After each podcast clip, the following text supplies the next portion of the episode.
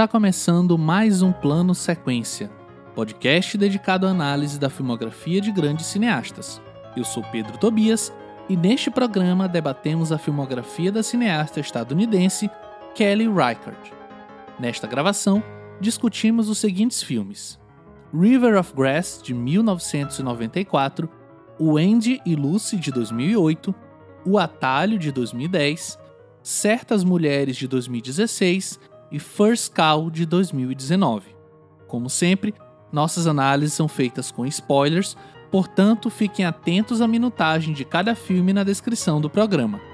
Sem mais demora, pegue seu fone de ouvido, prepare o café e nos acompanhe nesta jornada pois a partir de agora você está em um plano sequência.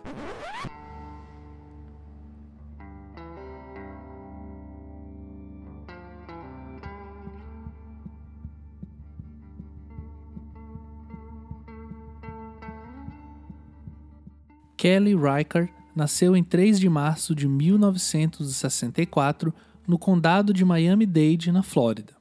Antes de se interessar por cinema, desenvolveu uma paixão pela fotografia quando ainda era bem jovem. Depois, obteve seu mestrado na Escola do Museu de Belas Artes de Boston. Em 1991, Reichardt trabalhou no departamento de arte no filme Veneno, de Todd Haynes. Os dois se tornaram amigos rapidamente e, até hoje, ainda compartilham os primeiros cortes de seus trabalhos para feedbacks. Reichardt também é amiga íntima do cineasta Gus Van Sant, sendo este uma grande influência para seus filmes. Depois que seu primeiro longa-metragem, River of Grass, foi lançado em 1994, Riker teve problemas para fazer outro longa. Ela acredita isso em parte ao machismo na indústria cinematográfica, que ela enfrentou tanto institucionalmente quanto no set enquanto fazia o filme.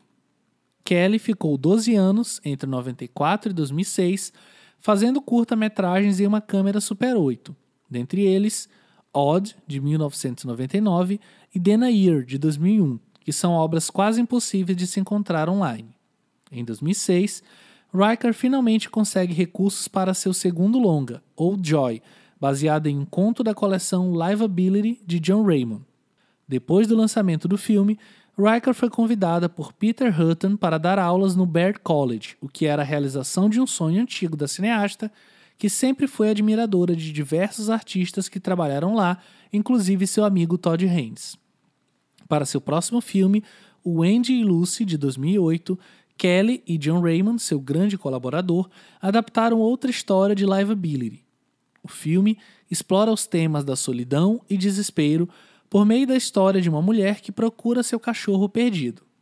Em seguida, dirigiu O Atalho, um faroeste estrelado por Michelle Williams, que concorreu ao Leão de Ouro no 67º Festival Internacional de Cinema de Veneza em 2010. Em 2013, seu filme Movimentos Noturnos estreou em competição no 70º Festival Internacional de Cinema de Veneza. O filme foi considerado uma mudança de tom de seus outros, mais lentos e melancólicos, devido à história que sugere thriller mais intenso sobre uma trama secreta para explodir uma barragem. Em 2016, Kelly Riker lança Certas Mulheres, baseados na coleção de contos de Melly Meloy de 2009. O filme estreou em 24 de janeiro de 2016 no Festival de Cinema de Sundance e rendeu a Riker o prêmio principal no Festival de Londres naquele mesmo ano. Durante a maior parte de sua carreira de cineasta, Riker morou na cidade de Nova York, onde ainda leciona no Baird College. Pouco antes da produção de First Cow, seu último filme até o momento, ela comprou um lugar em Portland, onde muitos de seus colaboradores, incluindo John Raymond, vivem, e onde vários de seus filmes são ambientados e filmados. Ela agora divide seu tempo entre Portland e Nova York. Ao comentar sobre seu mais recente trabalho First Cow ao site Roads to Nowhere, Kelly Riker diz: aspas. O filme realmente tem tudo a ver com tempo e espaço. Então eu tenho que descobrir as coisas de uma hora para outra. Fazer um filme do começo ao fim é construir coisas e quebrá-las e construí-las novamente. Fecha aspas. Para falar sobre esse cinema de tempo e espaço de Kelly Riker, estão aqui comigo a Marina Oliveira. E aí, Marina, tudo bem? Gente, tudo ótimo, né? Plano de sequência com todo mundo participando hoje. É... E para falar de um cinema que tem tudo a ver com, com, com a minha experiência atual de vida, eu acho que essa discussão sobre espaço e tempo é, tem tudo a ver o que a gente tá, com o que a gente está vivendo, né? Então, fico muito feliz de estar falando desse cinema hoje, feito por mulher, é, e tão tocante em vários assuntos, né? Então, espero que a gente tenha uma conversa bem legal hoje. Também espero. Aqui com a gente também o Leandro Luiz. E aí, Leandro? E aí, boa noite, gente. Tudo bom?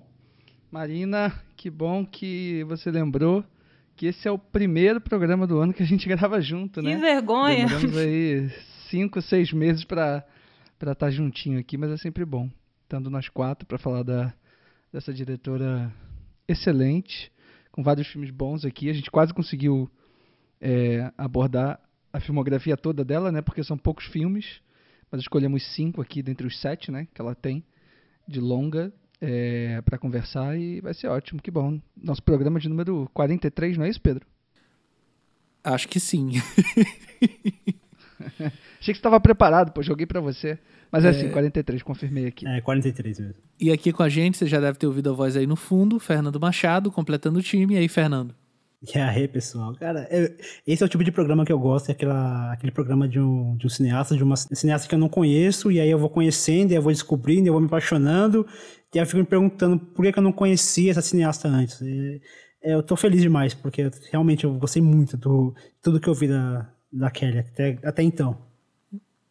E aí, pra gente começar o nosso papo, eu queria perguntar para vocês o que, que vocês enxergam de referência no trabalho da Kelly, né, da Riker, e até que ponto essa referência, especialmente pelo menos para mim, ela emprega nos primeiros filmes, dá lugar a essa autorreferência, então dá lugar a essa voz muito mais própria dela, claro, ainda com as suas indicações do que ela gosta, né, do que ela do tipo de cinema que ela está mais disposta a fazer, mas já muito mais voltado para essa identidade dela própria, que talvez se consolida é, de forma assim, sobremaneira no First Call? É, eu fiz questão de deixar na pauta essa, essa frase que ela fala sobre tempo e espaço, porque eu acho que, para mim, o segredo do cinema dela é, reside exatamente nessa forma como ela lida com esse tempo e espaço, que é algo que a mim me remete muito ao cinema da Claudia Nick, a gente já comentou aqui, e toda essa, essa construção, toda essa, essa utilização do cinema de fluxo, desse cinema mais contemplativo, de cinema de movimentos, que os corpos se movimentam, de onde o que mais importa ali não é nem o, texto dito, mas como esses personagens reagem a esses textos. É, eu até li assim em algumas em alguns textos falando sobre o cinema da da Carrie Record, sobre uma um, um estilo de narrativa minimalista. Eu, eu tenho uma resistência muito grande a, a esse termo minimalista, até porque eu acho que acabou sendo um termo que ficou um pouco esvaziado, porque tem esse conceito de minimalismo que, na verdade, é basicamente você vender aquilo que você tem para comprar coisas novas, só que com, com um estilo mais clean, mais limpo. Então, é, eu tenho uma resistência, assim, porque eu acho que também, quando a gente fala do cinema da, da, da Kelly de uma forma minimalista, acho que não dá conta de todos os elementos que ela coloca ali em tela. Verdade, tem ali um, uma, uma certa economia de planos, porque são planos longos, diálogos mínimos, uma mise-en-scène com pouca movimentação corporal, mas de alguma maneira essa, essa movimentação corporal acaba sendo uma movimentação de cenários, uma movimentação de espírito, é aqueles personagens estão sempre buscando algo diferente, buscando uma, uma migração, uma jornada. Ele sai ali de um ponto de incômodo para um, é, uma espécie de transformação, uma reconexão. Tem alguns filmes que falam sobre esse, essa coisa da reconexão.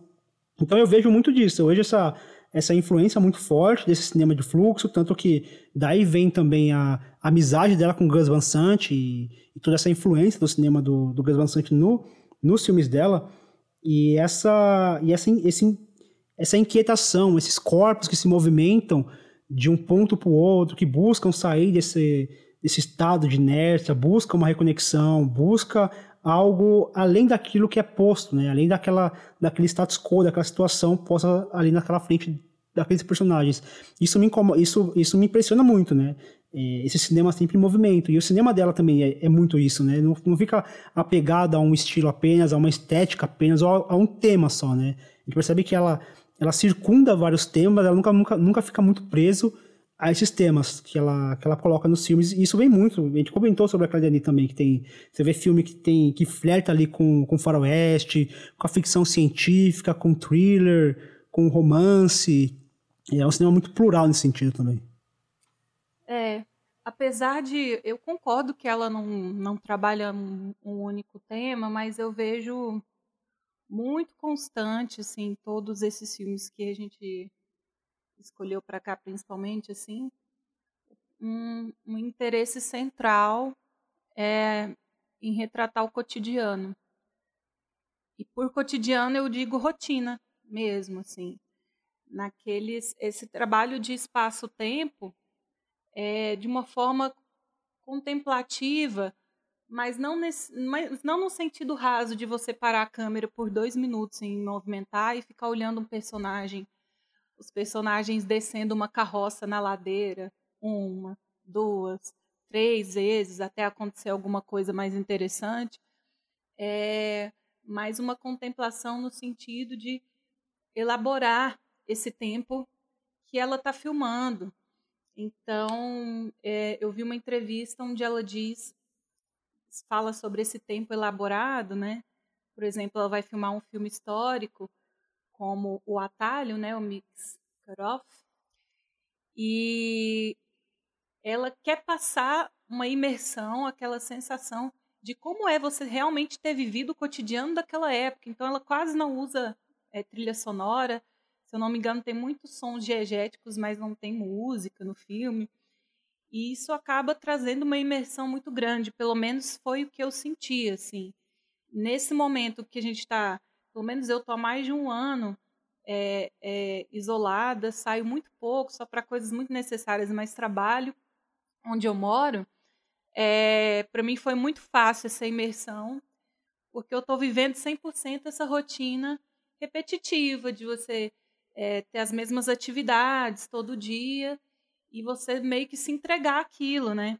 Então, num filme como O Atalho, dá para sentir como é ter vivido no século XIX, abandonados, né, perdidos no meio do oeste americano, assim. Dá a sensação de como esse tempo passava, como esse tempo se arrastava, ou passava mais rápido, ou passava mais devagar. Então, acho que esse interesse pelo trivial, pelo cotidiano, e como essa rotina é, envolve, como essa rotina é, é, consome mesmo os personagens, né? O tédio, ela, ela é muito boa em retratar esse tédio, essa melancolia. É, eu acho que é um tema recorrente, apesar dela não usar, usar do mesmo estilo, todo o filme e tal. E falando de referências, eu senti, eu me lembrei muito bem é, de dois filmes de dois diretores que têm alguns elementos que são é, paralelos aqui, né? Primeiro com esses filmes históricos dela, né? Eu me lembrei muito de Badlands do Terence Malick. Eu acho que ele trabalha muito essa questão do indivíduo no espaço, como ele se apropria do espaço ou como o espaço apropria dele, né?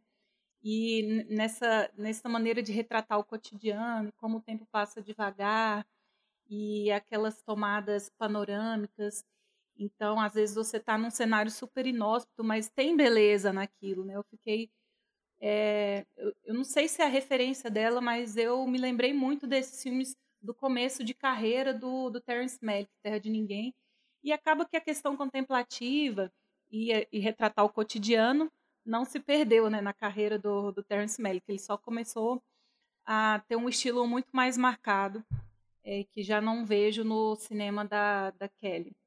E me lembrei também muito dos, dos irmãos Coen, assim, que gostam muito de pegar esses cotidianos, essas trivialidades, e como uma ação vai se desdobrando em outra, assim, e às vezes é sem querer, você não tem a intenção é, de se dar mal, mas as coisas vão acontecendo e não tem muita resposta.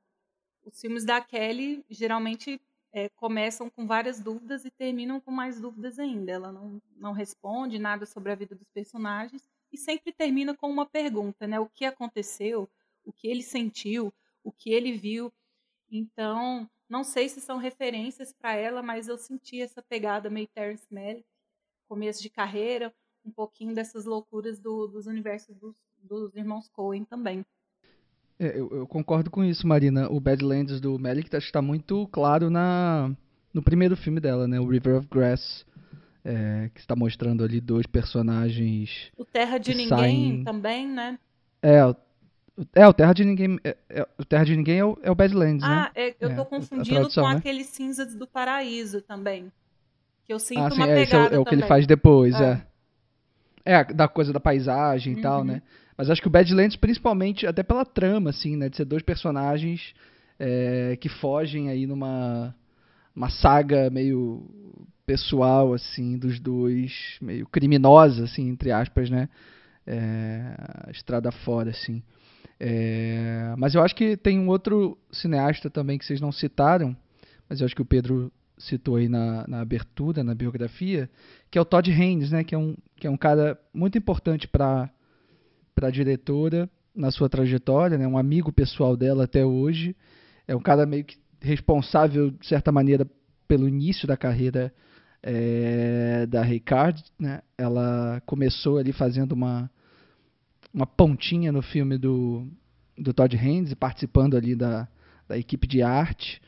E depois disso ela né, faz esse primeiro filme dela, que acaba sendo bastante diferente, acho que concordo. Acho que tanto a Marina quanto o Fernando, né, vocês falaram dessa mudança né, é, em relação à proposta narrativa de um filme para outro dela. Eu concordo com vocês em certa medida, principalmente nessa primeira nesse primeiro movimento, assim, dela fazer esse primeiro longa em 94, que é um longa absolutamente pessoal, é, com uma narração em voice-over é, muito constante, né, que permeia o filme do início ao fim. E logo depois ela faz o Old Joy, né, o, o Antiga Alegria, que é um filme que a gente não, não, não, incluiu aqui na pauta, mas que é um filme importante também, porque vai determinar, na verdade, ali os caminhos que ela vai seguir de forma mais intensa, né, dali para frente, que aí sim é, uma, é, um, é um filme bem mais silencioso, é, silencioso entre aspas, né? Um filme com pouquíssimos diálogos, mas com uma banda sonora muito presente, é, principalmente numa atenção que ela dá à, à, presença da natureza, né? Em praticamente todos os filmes dela, sejam filmes contemporâneos ou, ou filmes de época. É, e eu acho que isso tudo que vocês falaram tem muito a ver com, com uma declaração que a, que a cineasta costuma dar em quase todas as entrevistas que ela dá, que é o fato dela estar tá interessada é, em personagens, né, em pessoas que estão de passagem, né. A gente está sempre é, nos filmes da, da Kelly assistindo um pedacinho da vida de determinadas de determinados personagens.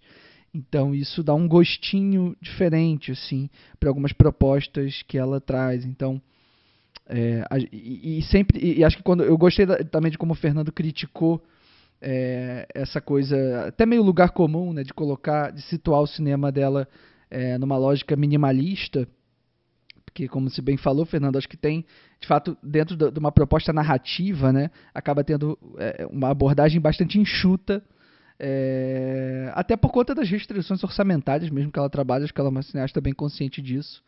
É uma proposta bem enxuta de você trabalhar ali é, as questões né, dos filmes dela, mas é, eu acho que pelo contrário, assim, também. Acho que tá, tem, existe toda uma, é, um, uma gama de, de assuntos e de tipos de personagens que ela vai é, colocando ali pontualmente nos filmes dela que fica que transforma tudo é, em uma coisa muito ampla, né? Então acho que o, o, o, grande barato do cinema dela é que não dá para você dizer que ah, não, ela faz filmes sobre determinada coisa, ou ela está interessada em uma, em uma única questão e tal. Acho que ela está é, tentando sempre mergulhar na psique dos personagens, está tentando sempre é, trazer um pouquinho de vida, né? Dentro dos filmes que ela, que ela tenta trazer. E eu acho que isso é, é, é, é, muito, é muito interessante quando a gente enxerga isso filme a filme, é, como ela provoca, como ela traz esses vislumbres mesmo dessas pessoas, dessas rotinas, como a Marina bem falou, que estão de passagem, né? Eu acho que já nesse primeiro filme é, tem uma abordagem bem diferente assim do que vai do que vai ser a partir do Old Joy em diante até chegar no First Call, né, que é o filme mais recente dela. É, mas ainda assim acho que tem algumas semelhanças, né? Tem uma, tem uma, esse primeiro filme ele tem uma coisa de é, tem uma marca ali de cinema independente muito forte, né? Que acho que ela vai se desgarrando um pouquinho filme a filme e acho interessante que ela faça isso.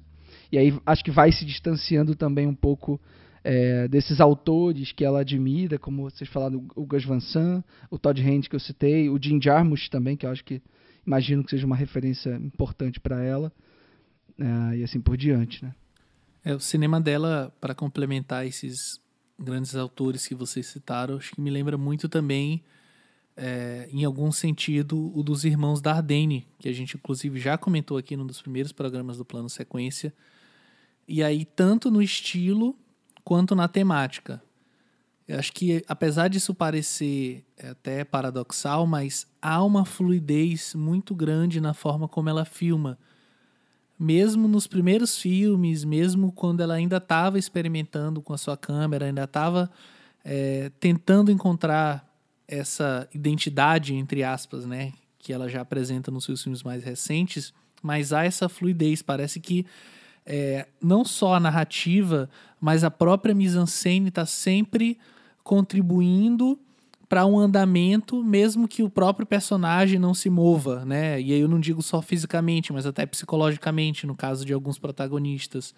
Mas há sempre uma fluidez, está sempre tem sempre algo indo de um lugar A para um lugar B, por mais que a gente fale de, é, enfim, planos mais longos, estáticos e que de fato não acontece, digamos assim, tanta coisa numa definição mais clássica, mas há sempre uma fluidez, e aí isso me lembra muito esses filmes dos Dardenne, no qual, nos quais uma situação sempre é posta, e essa situação está sempre relacionada com algo que vai levar a gente a um pensamento crítico, a um pensamento é, socialmente relevante, né? Que eu acho que é também algo que há nos filmes dela, embora menos evidente, mas não menos forte. Assim, tem também seu impacto, mas é um pouco menos evidente porque ela tá também preocupada com outras questões, com outros aspectos. E aí nisso talvez até, especialmente falando do River of Grass, também do Wendy and Lucy, que a gente vai comentar aqui também, que são filmes que talvez se aproximem bastante do Mumblecore, por exemplo, que é um movimento que ali nos anos 90, né, tava apresentando grandes filmes pra gente, né, filmes que de alguma forma marcaram é, esse, assim, não dá para dizer que é um movimento, né, é quase um subgênero mesmo, apesar de ter alguns diretores que seguem filmando meio que nesse estilo. Não sei se vocês concordam comigo nesse ponto. Concordo. Eu acho que tem até, Pedro, você falou essa questão do, de como ela, ela trabalha é, esses temas. E aí levando também, porque o, o Leandro falou sobre essa questão dela, dela falar sobre esses personagens de passagem, porque eu acho que tem um elemento até meio cronista no cinema da, da Harcourt, porque ela narra ali uma história, no caso uma história Oregon, mas a história americana em si, né, já que ela é uma cineasta estadunidense, e ela fala desse de, de é, histórias que não são aquelas histórias típicas contadas no cinema mainstream ou na própria imprensa, né, que vai preferir falar sobre os grandes eventos do que falar sobre, sei lá, o, é, o alto índice de desemprego em pequenas cidades, ou de repente a solidão das pessoas em situação de rua. São temas muito específicos, assim. E eu até lembro de uma entrevista que eu li da, da Kelly, que ela fala que ela gosta de falar sobre pessoas que não têm rede de apoio. E ela até cita, assim, que, que se você espirrar perto dessas pessoas, essas pessoas elas desmoronam. Eu achei isso muito tocante, assim. E realmente, os personagens da, do cinema da, da Kelly Reichardt, são personagens que são muito frágeis, não fisicamente frágeis, mas a situação a qual esses personagens se encontram são situações frágeis, assim, não tem uma rede de apoio, o Estado é ausente, é, o apoio familiar é ausente. Então, todos esses personagens são personagens que estão não só à margem, mas estão assim, não só à margem da sociedade, mas estão numa situação de, de muita vulnerabilidade. E ele, ela contar essas histórias que são apagadas, invisibilizadas, muito por, pelo cinema mainstream quanto pela, pela empresa que prefere grandes eventos, traz essa coisa cronista, essa coisa de, de trazer essas histórias que não são contadas, né? Trazer essas histórias apagadas.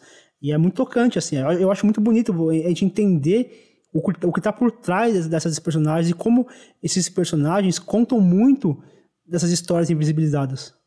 Ô, Pedro, você, você falou duas coisas aí, queria comentar.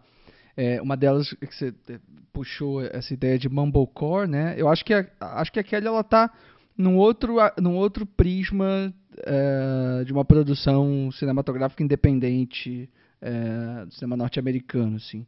Eu acho que ela tá, na verdade, eu acho que ela até faz questão é, tanto como ela fala em entrevistas, até como assistindo aos filmes dela mesmo, acho que ela faz questão de se colocar meio que de fora, assim, de qualquer grupinho, né? Eu acho que ela tenta desenvolver mesmo uma voz muito, muito particular. Eu acho que ela consegue, tem conseguido até o momento fazer isso, assim. E eu acho que é, você falou dos Dardenne, achei interessante, porque eu também tinha anotado aqui é, é para comentar um pouquinho. Tinha anotado para comentar mais na frente, mas já que você falou agora, eu vou, vou, vou aproveitar o caminho e falar. Que é tipo, como que o cinema contemporâneo lida com o realismo, né? É, um dos modos de se lidar é um modo como os irmãos Dardenne lidam, né?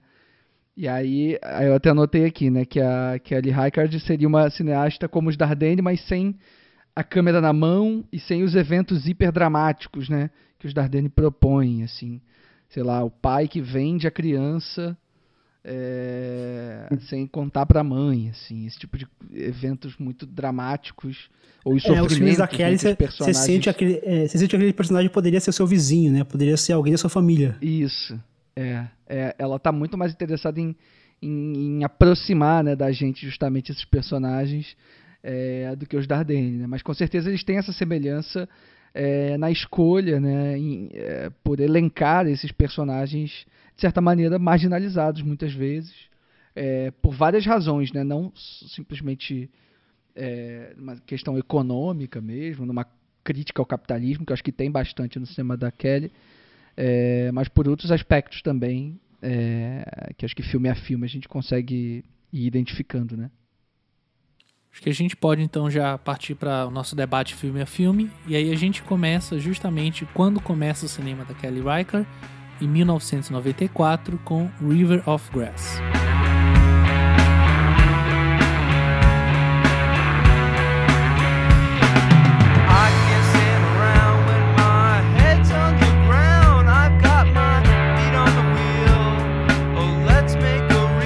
Cozy é uma mulher que se sente solitária em um casamento sem amor e sem conexão emocional com seus filhos. Um dia ela conhece Lee em um bar que a convence de ir à casa de um amigo. Lá, eles decidem nadar e Lee mostra a Cozy uma arma que ele encontrou. Enquanto se distraem com a arma, o proprietário da piscina chega para saber o que está acontecendo. E no susto, a arma dispara. Acreditando que eles mataram o homem, Cozy e Lee fogem pela estrada sem perspectiva alguma. E aqui eu gosto muito desse, desse finalzinho aqui da sinopse, né? Sem perspectiva alguma, porque talvez até define muito, nem tanto Lee, mas especialmente a Cozy, que talvez o fato de não ter essa perspectiva, né, da perspectiva se ficar, ser preso, enfim, sofrer consequências por aquele ato, é a principal perspectiva para ela, né? Ela ter isso é muito importante. Tanto que ela literalmente vai até as últimas consequências para manter esse status quo, né, que foi quebrado ali pelo Lee quando ele conta que de fato não aconteceu nada, que aquele cara continua bem saudável? Bom, é, o River of Grass, né, esse filme esse filme de entrada, né, da, da cineasta dentro do universo de, de fazer filmes, né, essa ideia de você sair da faculdade e iniciar aí uma trajetória é, no cinema, é, eu acho que o filme é muito revelador disso, assim, desse período, é, desse início dos anos 90, é, de uma cineasta que está surgindo e faz o seu primeiro filme. Acho que visualmente, é, tematicamente e narrativamente o filme ele tem, tem todas as, a, a, as dicas para a gente entendê-lo como um primeiro filme, assim. E o mais incrível é que ainda assim é um filme muito bom né, mesmo com todas essas é, marcas é, de inexperiência, né, digamos assim. É, eu acho que é um filme importante porque talvez, ou pelo menos numa, de forma mais óbvia, né? Talvez seja o filme mais pessoal, né? É, da diretora, porque é um filme que ela faz é, na Flórida, né? Que é o local onde ela, onde ela nasceu. É um filme em que você tem uma protagonista é, mulher passando por uma crise existencial e a narração né, em voice-over do filme deixa muito claro é, os sentimentos, né, as emoções dessa protagonista. E é uma protagonista que está o tempo inteiro frustrando as expectativas né, no que tange o seu papel como esposa, como mãe. É, a Reikaget ela está muito mais interessada em explorar justamente essa crise existencial vivida pelo personagem do que ficar tentando elencar é, assuntos de uma forma, uh, digamos assim, abertamente política, né? de tentar explorar um pouco esses conceitos de mãe, esposa, etc. Eu acho que ela faz isso de uma forma muito natural, entre aspas, é, que, que, que, torna o filme muito interessante, assim, e muito inventivo assim para sua época. Eu acho que não era tão comum você falar de assuntos é, desse tipo dessa maneira como ela trata, né?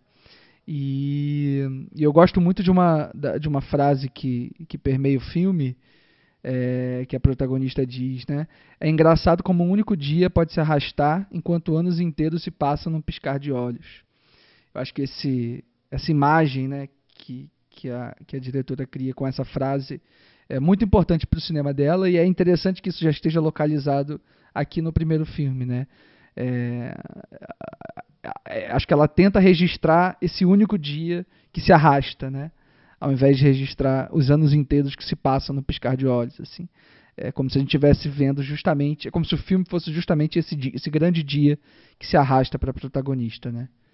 É. É, assim, eu acho que a, a forma como ela retrata a rotina da personagem, o tédio, assim, chega a ser desesperador, né? Acho que em alguns momentos não precisaria nem de ter essa narração dela falando dos sentimentos, porque fica muito claro é, como é maçante, né, a vida da, da personagem, assim.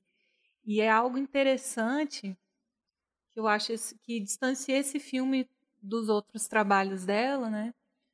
Uma diferença que eu acho muito muito gritante assim é a questão da montagem, né? Que além dela trabalhar com esse voice-over, ela traz algumas montagens com cenas e fotografias enquanto essa narração vem para explicar alguma coisa, que é algo que a gente não vê nos outros filmes, né? O uso de bastante música na trilha sonora. Nos outros filmes eu acho esse uso mais sutil, mais pontual. E também é uma coisa que eu acho muito interessante assim é que, como eu comentei na introdução, os filmes dela geralmente são cheios de interrogações. É um, é um como o Leandro disse, é uma passagem, é um personagem que está passando ali por, por, pela frente da câmera e a gente vai acompanhar por um breve momento aquela passagem, né? Então, geralmente, a gente não sabe de onde veio, quais são as. Quais são a. O que está impulsionando esse personagem, quais são as motivações, né? E a gente também não sabe depois o que aconteceu, no que culminou aquelas ações. É, em alguns filmes, sim, mas geralmente sempre tem uma, um ponto de interrogação no final. E nesse ela já trabalha esse background, né, dos personagens, é, muito através desse voice-over, né? Que é o contar, ah, eu nasci em tal lugar, o meu pai faz isso, faz aquilo, que ajuda bem é, a construir esse personagem, né? Assim como ela fala que um dia demora para se arrastar para passar, mais anos se passam em um segundo, essa impressão que dá, né? Que ela viveu uma vida inteira cumprindo papéis, é, cumprindo demandas sociais, né? Então, é, estuda na escola, conhece o seu amor da escola, casa com o seu amor da escola, tem filhos, compra uma casa, mora nessa casa e envelhece nessa casa, né? Então tudo isso é mostrado de forma pontual e ela intercala muito com acontecimentos randômicos, né? Então a casa que eu comprei ocorre, ocorreu um assassinato e tal, que é onde vem também. É, eu, eu acho bem humorado essas inserções, né? De falar que a casa teve um, um assassinato, eles compraram a casa mesmo assim e tal. Eu acho que tem uma, uma pitada de bom humor para fazer esses comentários sociais, né? Então, por esses poucos segundos dessa montagem muito rápida sobre o background da vida dela, ou sobre a vida do pai, ou sobre a vida do Lee, né? Que eu acho eles muito losers, assim, sabe? Eles tentam se agarrar qualquer coisa desesperadamente para dar algum sentido para a vida deles, só que eles fazem tudo errado, né? Nem quando eles querem ser os vilões, estarem errados e ter feito alguma coisa errada, eles conseguem, assim, é muito é muito engraçado.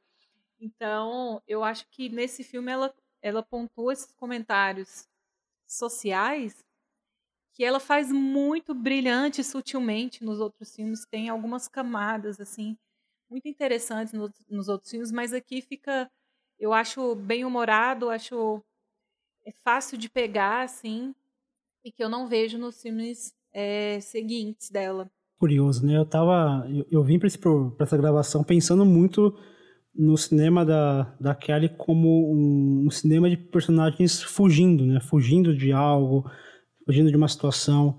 E aí vocês falando, eu fui ouvindo, fui ouvindo e fui pensando que, na verdade, o que esses personagens estão, estão fazendo, eles não estão fugindo, eles estão buscando algo. Então essa personagem, a Cosa, ela estava ali num estado de, de inércia, de nação, de de completo é, desalento. E aí ela. E assim, é bem possível que, na verdade, toda, toda aquela construção dessa. É, desse personagem, desse, dessa pessoa que teria morrido, que eles teriam matado, é possível que no fundo sou, ambos soubessem que, na verdade, nada daquilo aconteceu, mas eles precisavam viver essa aventura. Eles precisavam criar um elemento que tirassem eles da inércia, que fizesse com que eles se movimentassem, que fizesse com que eles buscassem algo diferente, né? Ainda que esse algo diferente seja algo apenas um fruto da imaginação deles. E aí vem essa que eu acho inteligente, apesar de, de, de, de bastante marcadinho, assim, até um pouco repetitivo, essa, essa escolha da Kelly de, de, de fazer, de, de contar a história por meio de, de uma ação não linear, de um fluxo de acontecimentos desconexos, que de alguma forma isso acaba se espelhando nessa desorientação da Cose e do próprio Lee também, né? São personagens que estão desorientados, que não têm uma orientação exatamente do que eles querem, eles vão em um fluxo de acontecimentos e vão se, se atropelando e, e parece que não vai ter fim esse, a gente não consegue enxergar um, até onde isso vai. Então é, é uma busca, muitas vezes não é a busca de algo palpável, mas é a busca de algo que tire eles dessa, dessa situação de inércia. E para o primeiro trabalho dela, é, eu acho assim corajoso, é, eu acho interessante, eu acho que ela e até é bom citar isso também, né? Que ela fez esse filme e outro filme só depois de 12 anos, porque ela teve muitos problemas de set ela, ela relata que ela, que ela foi vítima de muito machismo dentro do set de filmagem e na pós-produção. Isso deixou ela com, com, com, com, traumas e com muita dificuldade em retomar um trabalho é, de longa-metragem. Ela acabou fazendo alguns curtas nesse, nesse período e trabalhando para é, ter verbas para poder financiar seus próprios filmes. E acho que essa experiência que ela teve nesse filme, tanto a experiência boa quanto a experiência ruim, fez com que ela é, rebuscasse ainda mais a sua linguagem e faz com que, tipo, depois de 12 anos, que é um período muito longo, né? Depois disso, ela não repete mais esse período tão longo de um filme para o outro. Ela tiver, ela fizesse essa, essa mudança de tom nos seus filmes. Eu acho interessante porque realmente são personagens que estão buscando algo e quando a gente fala é, do cenário que ela retrata, né, que é os Estados Unidos, sempre existe essa busca, sei lá, do sonho americano, né? Tem sempre alguém buscando mesmo alguma coisa. Mas eu acho que o que aproxima muito o cinema dela dos Dardenne é essa forma dura é, desse realismo de mostrar que eles estão indo, mas eles nunca chegam em lugar nenhum, sabe? E mesmo não tendo as cenas dramáticas dos Dardenne, é, que eles nunca chegam em lugar nenhum. Muitas vezes há um retrocesso, na verdade, né? Ele, no caso dela, é, ela basicamente volta para estaca zero, assim. É, isso é muito angustiante, né? Só que ela faz isso de uma maneira muito mais sutil é, do que os Dardenne. Então eu acho que assim esse, essa busca do não é nem do sonho americano, é do mínimo, né, sobreviver. Um, no caso do Andy e Lucy, né, uma, uma um emprego, uma estabilidade financeira, oportunidades de trabalhar, de amar, de viver. É, mas é incrível como ninguém nunca chega em lugar nenhum. Às vezes há um, um arco, um desenvolvimento é, do personagem. É, nesse estudo de personagem, a gente vê essa evolução dele no filme, mas a gente nunca sabe o que acarretou, né? Onde vai dar. É sempre um, são sempre umas reticências, assim. Aqui eu acho, talvez o que mais me agrada é como a Riker não apresenta só uma série B da Flórida, ela apresenta uma série C, D, assim, porque Miami-Dade é um, é um distrito que ainda é urbano, assim, tá super próximo é, de Miami, mas bem afastado, assim, sabe? E aí já uma parte mais, é, como eu posso dizer, mais, mais, não vou dizer popular, assim, porque não chega a ser, mas super longe do que a gente pensa, Miami Beach, praia e pessoas em artes, e aí já pensa na Flórida, pensa na Disney, sabe? Ela leva o filme para outro lugar, que inclusive poderia ser Miami-Dade, ou poderia ser literalmente qualquer outra cidade média para pequena qualquer outro distrito médio para pequeno dos Estados Unidos, é, esses rincões né, da pobreza, que inclusive foram muito afetados pela crise de 2008, né, apesar do filme ser anterior, mas é algo também que a gente pode pensar olhando hoje em dia em perspectiva.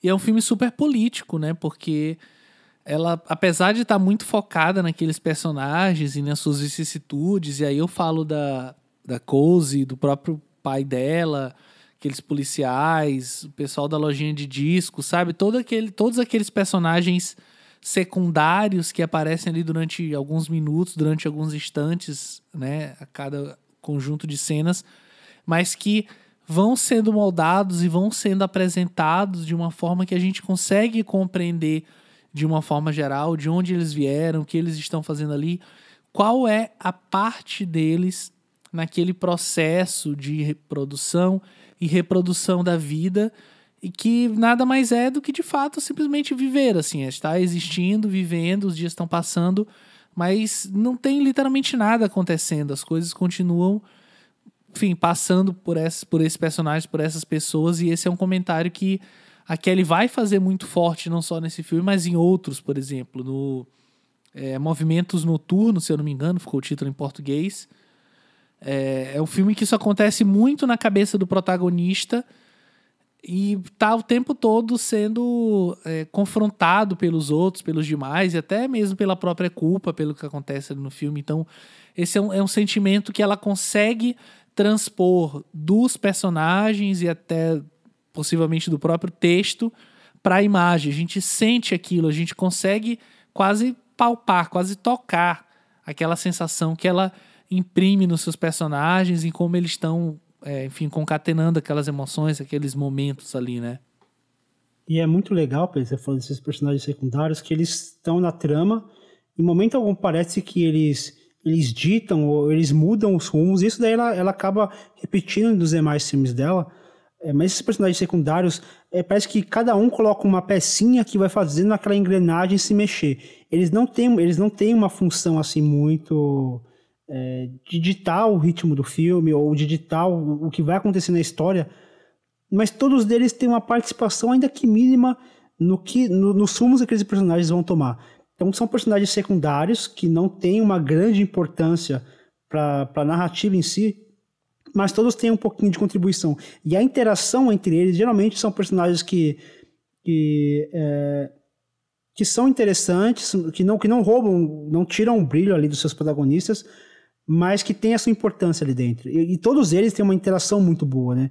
É, não consigo lembrar de um, de um filme da, da Kelly que tem algum personagem que eu falo, putz, cara, que, que desinteressante, pô, não, não tinha interessante. Ele aparecia em tela e, e o filme caía. Não, todos eles têm um, um, um carisma, tem algo de interessante, tem algo cativante nesses personagens, né? E ele, ela trata muito bem cada um desses seus personagens.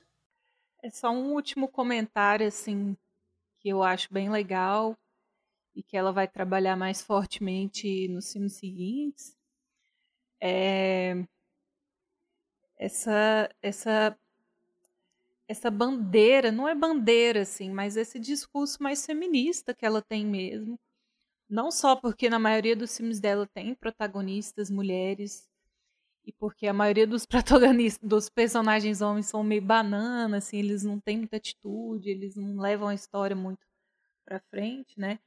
Mas a maneira como essa personagem é polêmica e não há julgamento em relação a isso, assim, eu não sinto é, uma, um dedo apontando na cara dessa personagem para dizer que ela tá certa ou ela tá errada.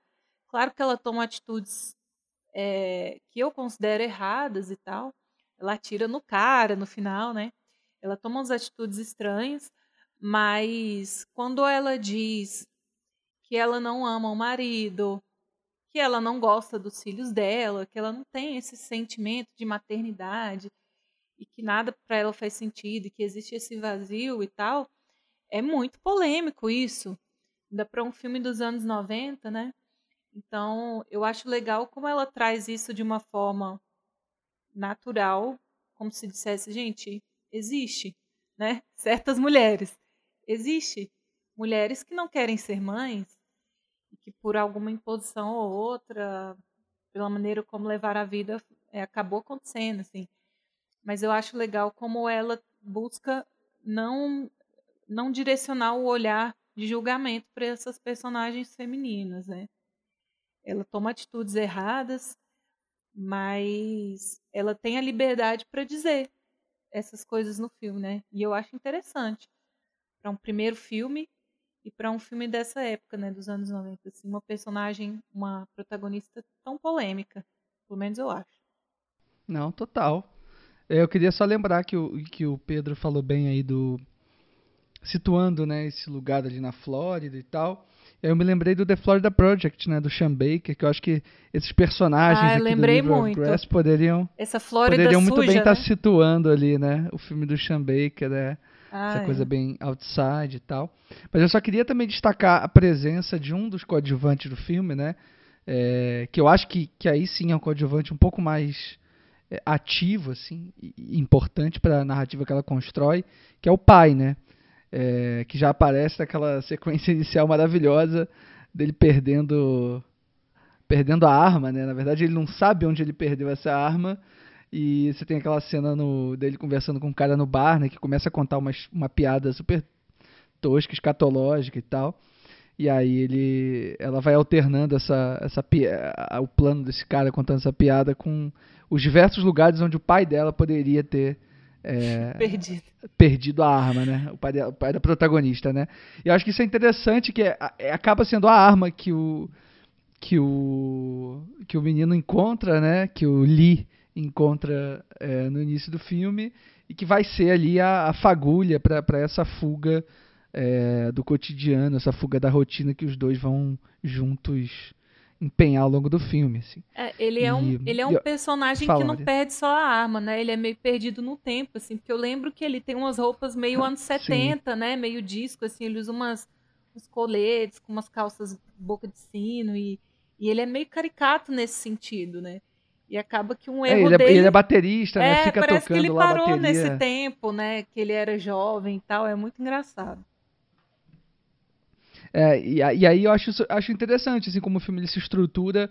é, frequentemente o filme faz esse movimento, né, de fazer uma montagem paralela entre a trama é, da Cozy e do Lee e o pai, né, nessa busca pela filha é, ali pela, pela aquela paisagem da Flórida e tal. Acho isso muito bom e acho muito bom também a forma como os atores estão, assim, eu gosto muito da, da, pro- da protagonista, é, esqueci o nome dela, Lisa alguma coisa, que é uma atriz que, pelo que eu dei uma olhada aqui, não, não fez muita coisa, assim, acho que ela trabalhou majoritariamente para TV, mas que eu achei ela a cara da Patricia Arquette, não sei se vocês lembraram assim disso, mas me, pare... me pareceu a cara da Patricia Arquette. É... mas achei ela muito bem, assim, no filme, de modo geral. O Larry Fessenden também achei muito bem, que faz o Lee, né? Que depois vai fazer uma ponta lá no Andy, o Andy and Lucy, que ele é aquele cara bizarro que aparece lá no parque, é, assustando a, a Wendy, naquela noite lá bizarra que ela passa na rua. É, e tem também o Michael Buscemi, né? Que é o irmão mais novo do Steve Buscemi, que eu assistindo, tipo, não percebi muito bem. Aí a Juliana estava vendo comigo, olhou e falou assim: "E Leandro, ele é parente do Steve Buscemi?" Eu falei: "Não sei, não faço a mínima ideia assim, mas realmente parece", tal. E depois no, no, nos créditos fui fui identificar assim, Michael Buscemi. Achei muito bom. Mas aí assim, só para só para finalizar eh, pelo menos as minhas considerações aqui sobre esse filme, o que eu acho mais bacana é que essa protagonista, né, ela se, se, se coloca nessa posição de fuga, né? Para sair ali dessa, da, da, daquele cotidiano opressor. Mas o impressionante é que ela continua entediada ao longo de todo o filme, né? Assim, são raros os momentos em que ela consegue fugir desse tédio, né? Eu acho que a prova disso é, é justamente esse final em que se, se ela não retoma a uma estaca zero, pelo menos ela volta algumas casas, assim, do que ela pretendia é, com aquela fuga, né? Se é que ela sabia o que ela pretendia, né? Se ela tinha alguma consciência ela, de onde ela queria chegar. É, mas eu acho uma, uma, uma, um arco assim é, dramático de um personagem é muito incomum, né? E muito interessante a partir dessa proposta aí que a, que a diretora é, empenha né, nesse primeiro filme dela. Acho que a gente pode então partir para o próximo filme da pauta, que ela vai fazer em 2008, o Andy e Lucy.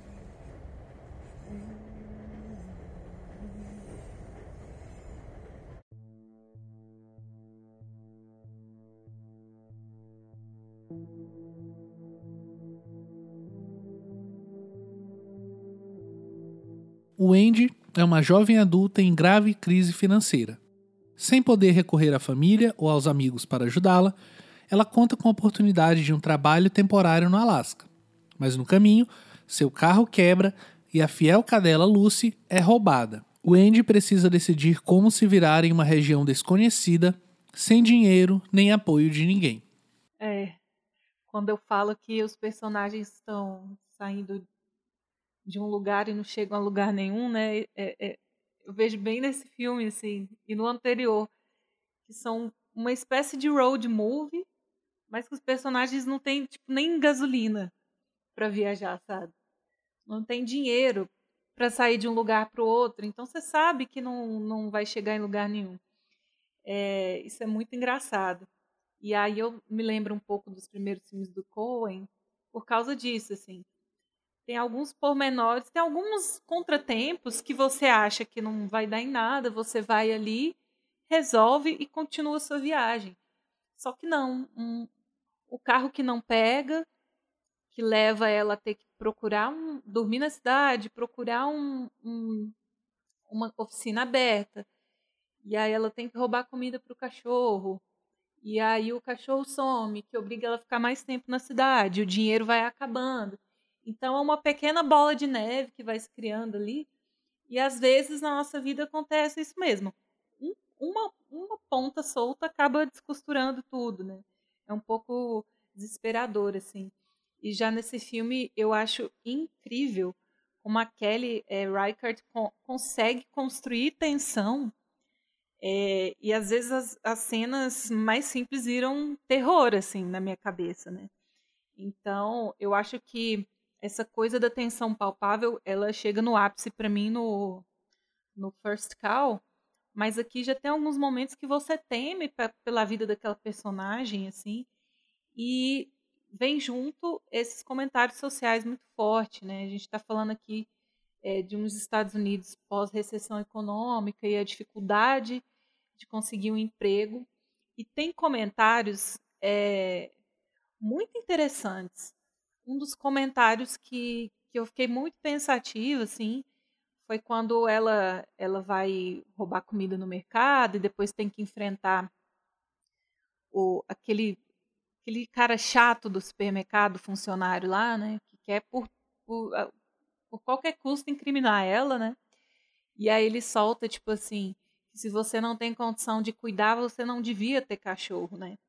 E quantas implicações tem essa frase, né?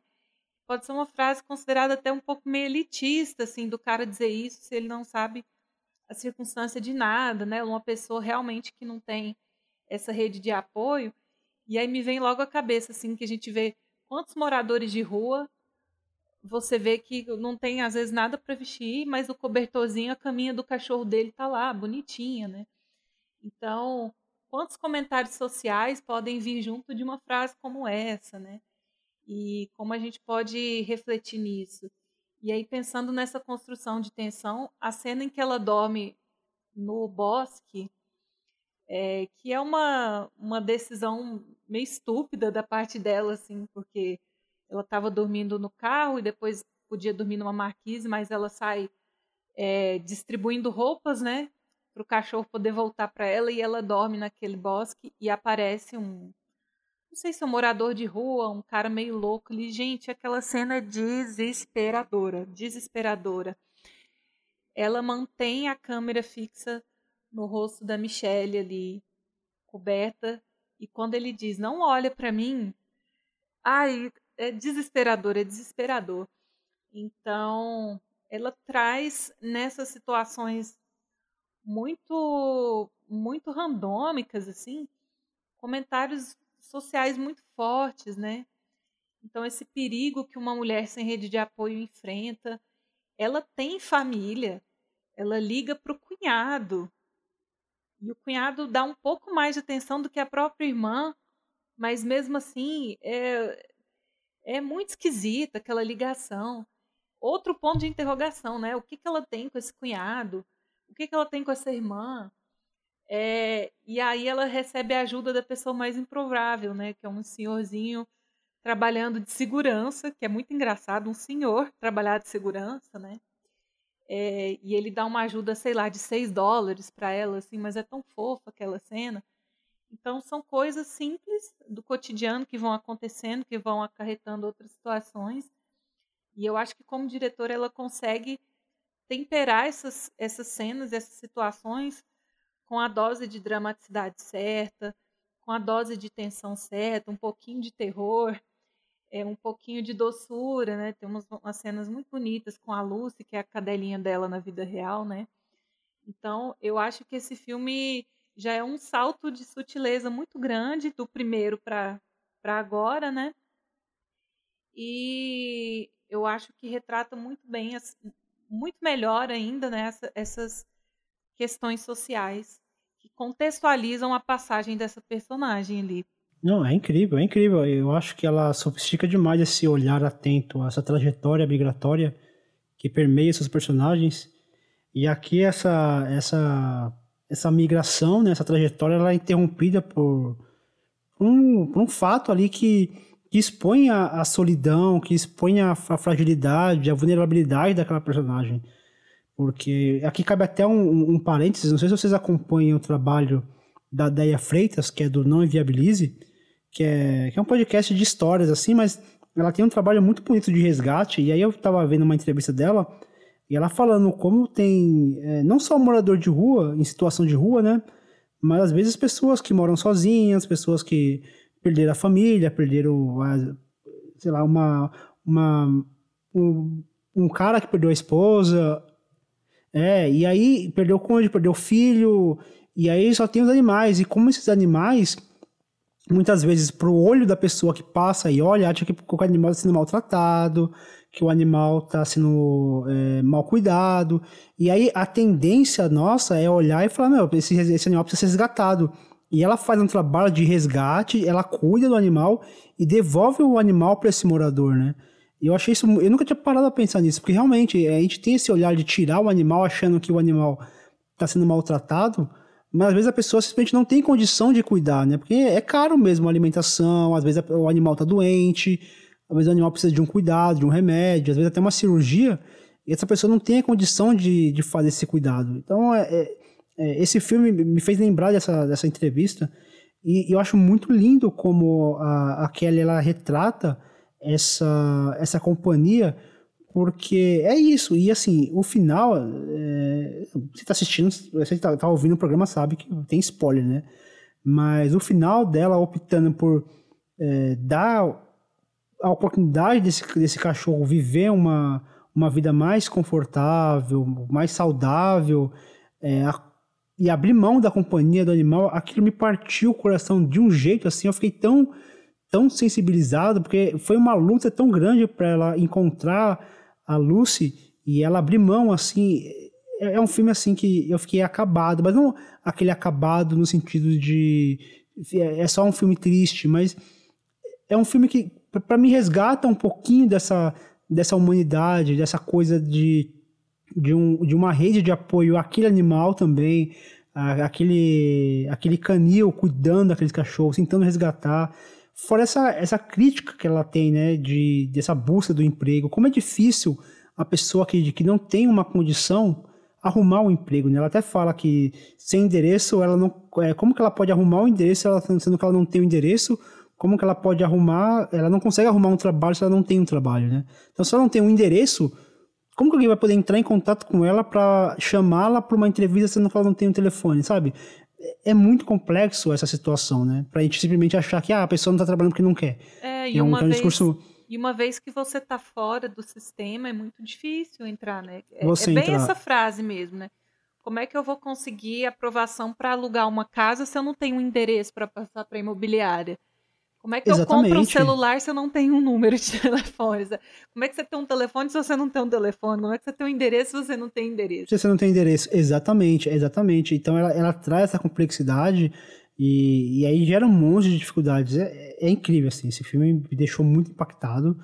E, e, é, e assim, e, sendo só o segundo filme dessa diretora, é, já é um negócio que, que me deixa. E o salto que ela dá do primeiro para esse é um nível de sofisticação muito alto. É porque na verdade é o terceiro, né? Porque antes desse tem o Old Joy, né? O Antiga Alegria. Que é, eu acho que faz a transição perfeita, assim, né? Do River of Grass para esse, assim. Que assim como o, o Andy and Lucy, o Old Joy também é um filme sobre amizade, né? De certo modo. É, obviamente são dois personagens completamente diferentes, assim, numa situação é, completamente diferente da Wendy e da Lucy.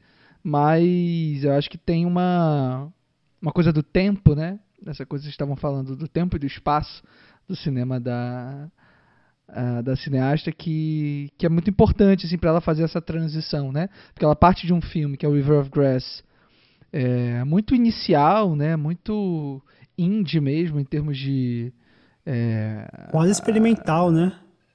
Então, então parte de parte dessa de uma lógica muito indie é, que a gente já viu bastante e tal, para uma, uma lógica de cinema que é muito outra, assim. É, também concordo contigo, Fernando. Chega, chega a beirar o experimental é, na forma como ela filma as estradas, né, as paisagens, é, uma presença muito forte da trilha sonora no Old Joy, é, é uma trilha feita pelo Yola Tengo, né, e que é um filme muito interessante, assim, sobre esses dois caras que vão fazer um, uma espécie de retiro, assim, é, numa, na floresta e tal, para encontrar uma fonte termal lá, uma coisa do tipo. E é um filme realmente de muitos silêncios, assim. Por mais que sejam né, dois amigos, dois protagonistas, eles, eles estão em momentos de vida muito distintos, assim. Um é meio que um, um cara meio hippie, assim, que está meio que vivendo a vida é, de uma forma meio largada até, e o outro é um cara que vai ser pai, assim, né? Tá casado, tá, o filho dele tá para nascer, e aí são amigos de, provavelmente de infância, né? O que dá a entender no filme, eles se encontram ali. É, e, o, e o filme, o Old Joy, é, esse, é o resultado desse encontro, né? E o Andy and Lucy, aqui a gente já está lidando né, com, uma, com, com, uma protagonista muito mais solitária, né? A partir do momento em que essa, essa companheira é, acaba se perdendo ali logo no início do filme. Então a, a Wendy ela passa é, boa parte do, do tempo né, dela na história sozinha mesmo, né? o que confere uma intimidade e uma austeridade também, eu diria, muito muito mais forte, assim, muito mais presente no filme, né?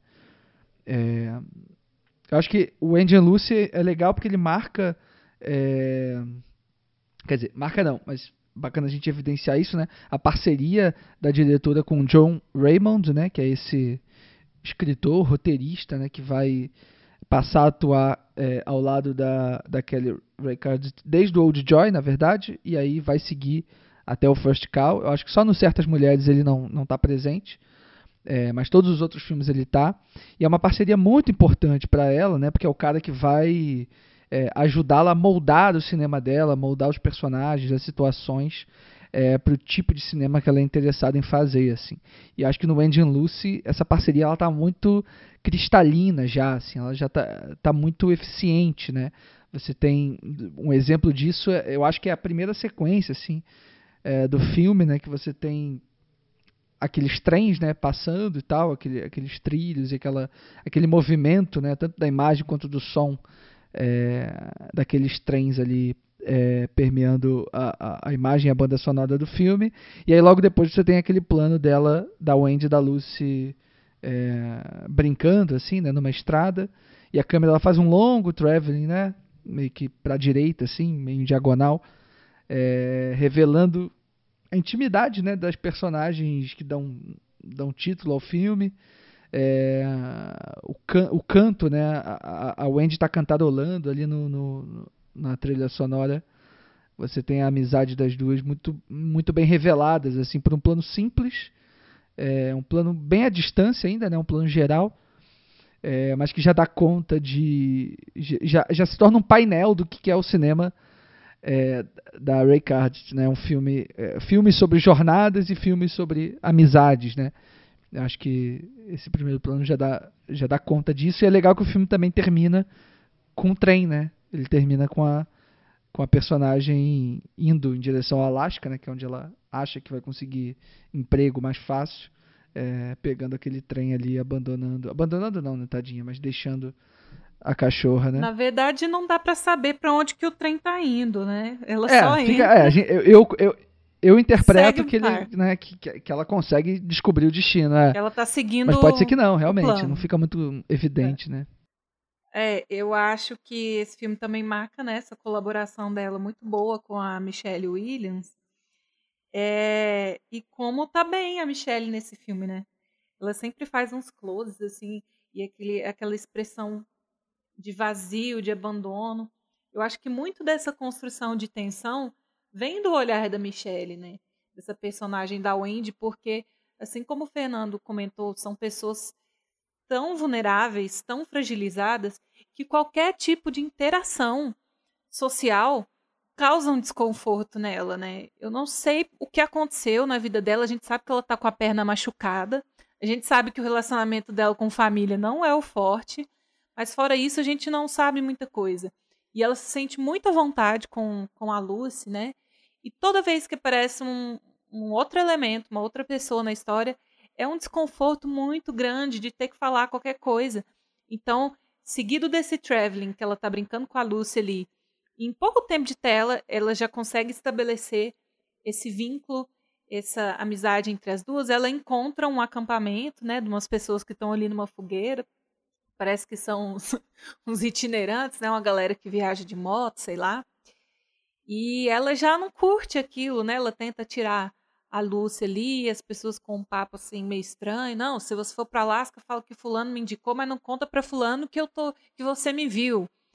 Então, todo e qualquer tipo de interação social que ela tem é muito esquisito, a gente sente essa angústia na atuação dela, no olhar triste e na, na pouca fala dela, e aí culmina é, quando ela já esse tempo, esse espaço-tempo dela naquela cidade que era para ser uma noite, se arrasta por dias, né? E o dinheiro vai acabando e tal, e a angústia vai crescendo. Ela tem aquela cena explosiva é, no banheiro do, do posto, né? De gasolina, assim, que ela explode, chora muito, porque realmente já não tem carro mais, não tem não tem o cachorro, então não tem casa e não tem a companhia dela mais, né?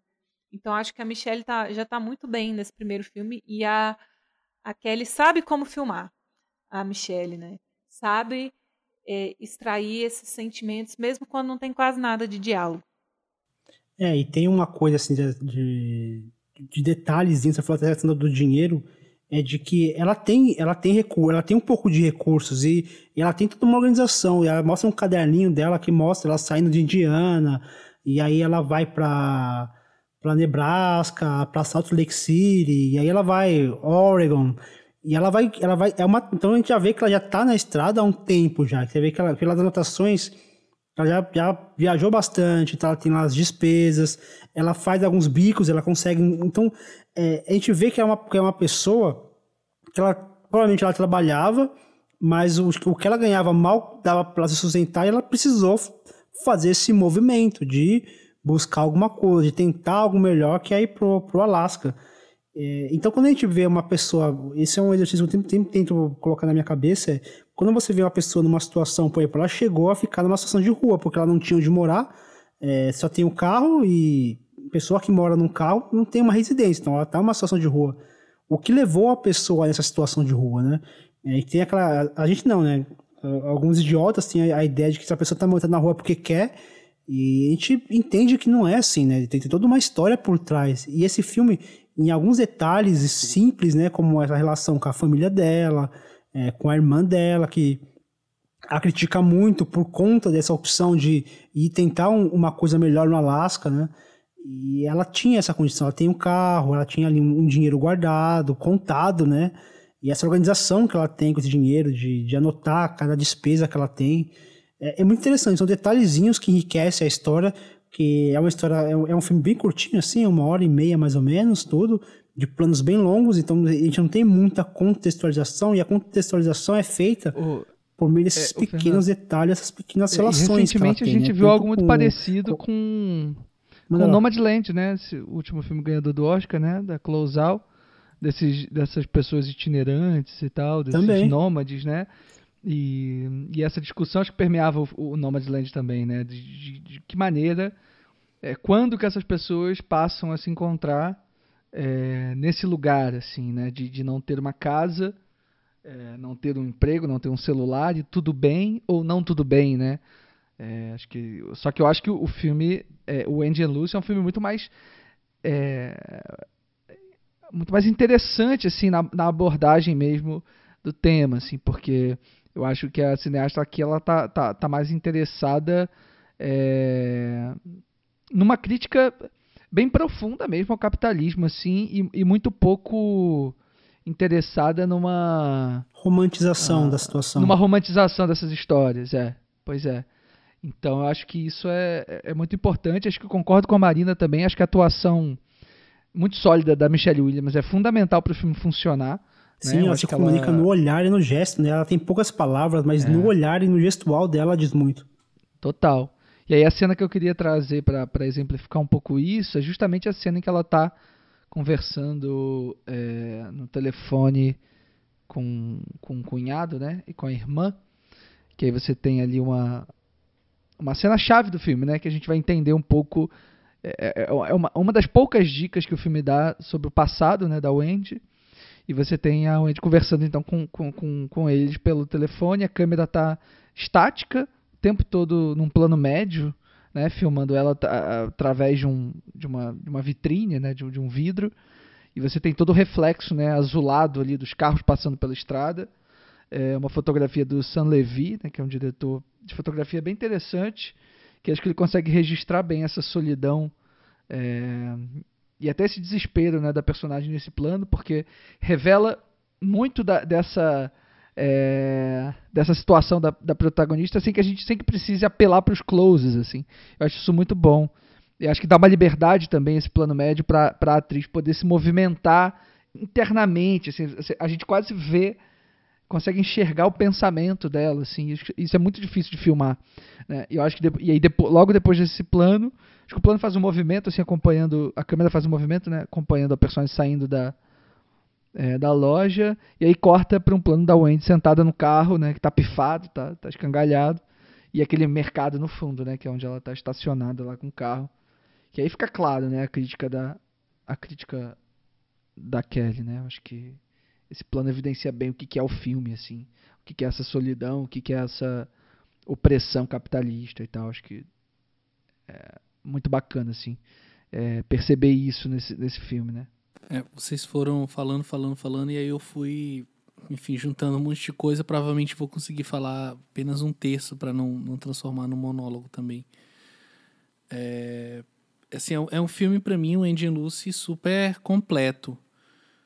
E aí, se eu mencionei lá na abertura como talvez uma referência para ela, ou pelo menos uma referência para mim, vendo esses dois cinemas, né? Se eu mencionei os Irmãos Dardenne, a Wendy é muito uma Roseta 2.0, sabe? A trajetória dela, até a forma como ela encara a sua própria trajetória.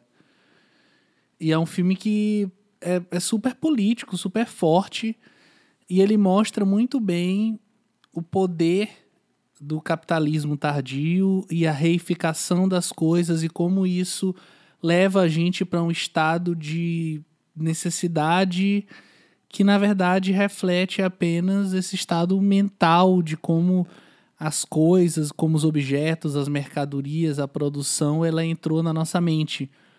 Porque a Wendy é super livre, ela tem a Lucy, enfim, ela pode ir para onde ela quiser, para o canto que ela quiser, mas ainda assim ela tá presa àquele objeto, àquele carro, porque sem ele ela não consegue se locomover, mesmo tendo uma malha ferroviária incrível que ela inclusive conhece muito bem lá naquele mapinha no caderno e que ela tá sempre estudando para acompanhar para poder chegar no Alasca, que é onde ela quer.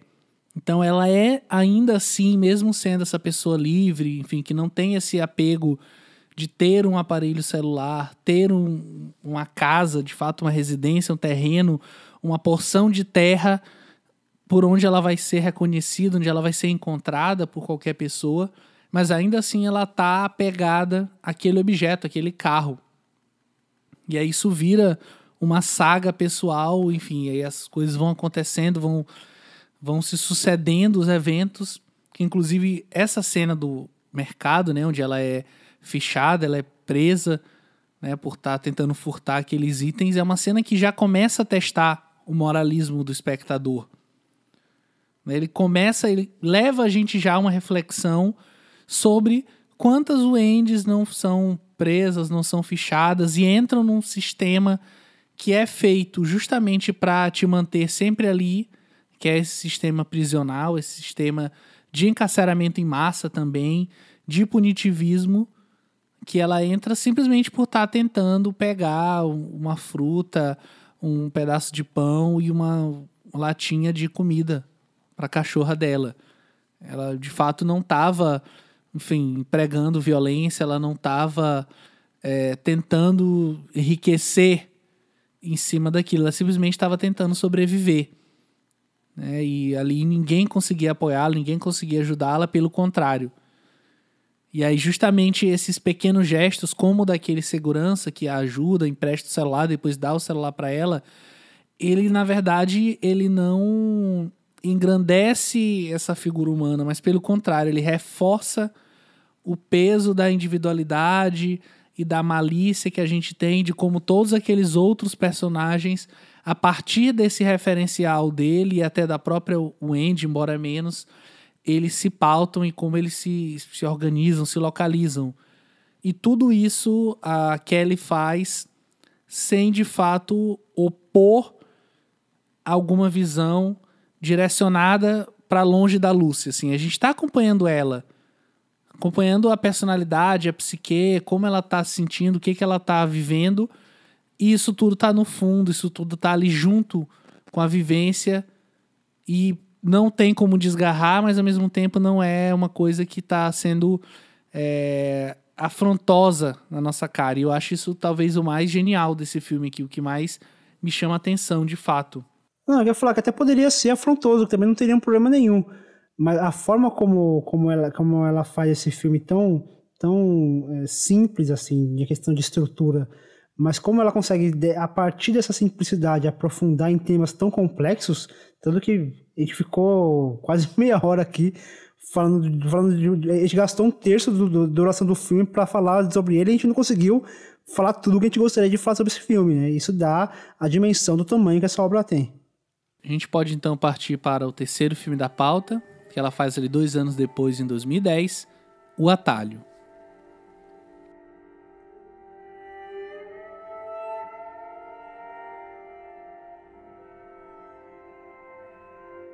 No estado do Oregon, em 1845, três famílias contratam o viajante Stephen Meek para levá-los em uma longa viagem até as montanhas Cascade.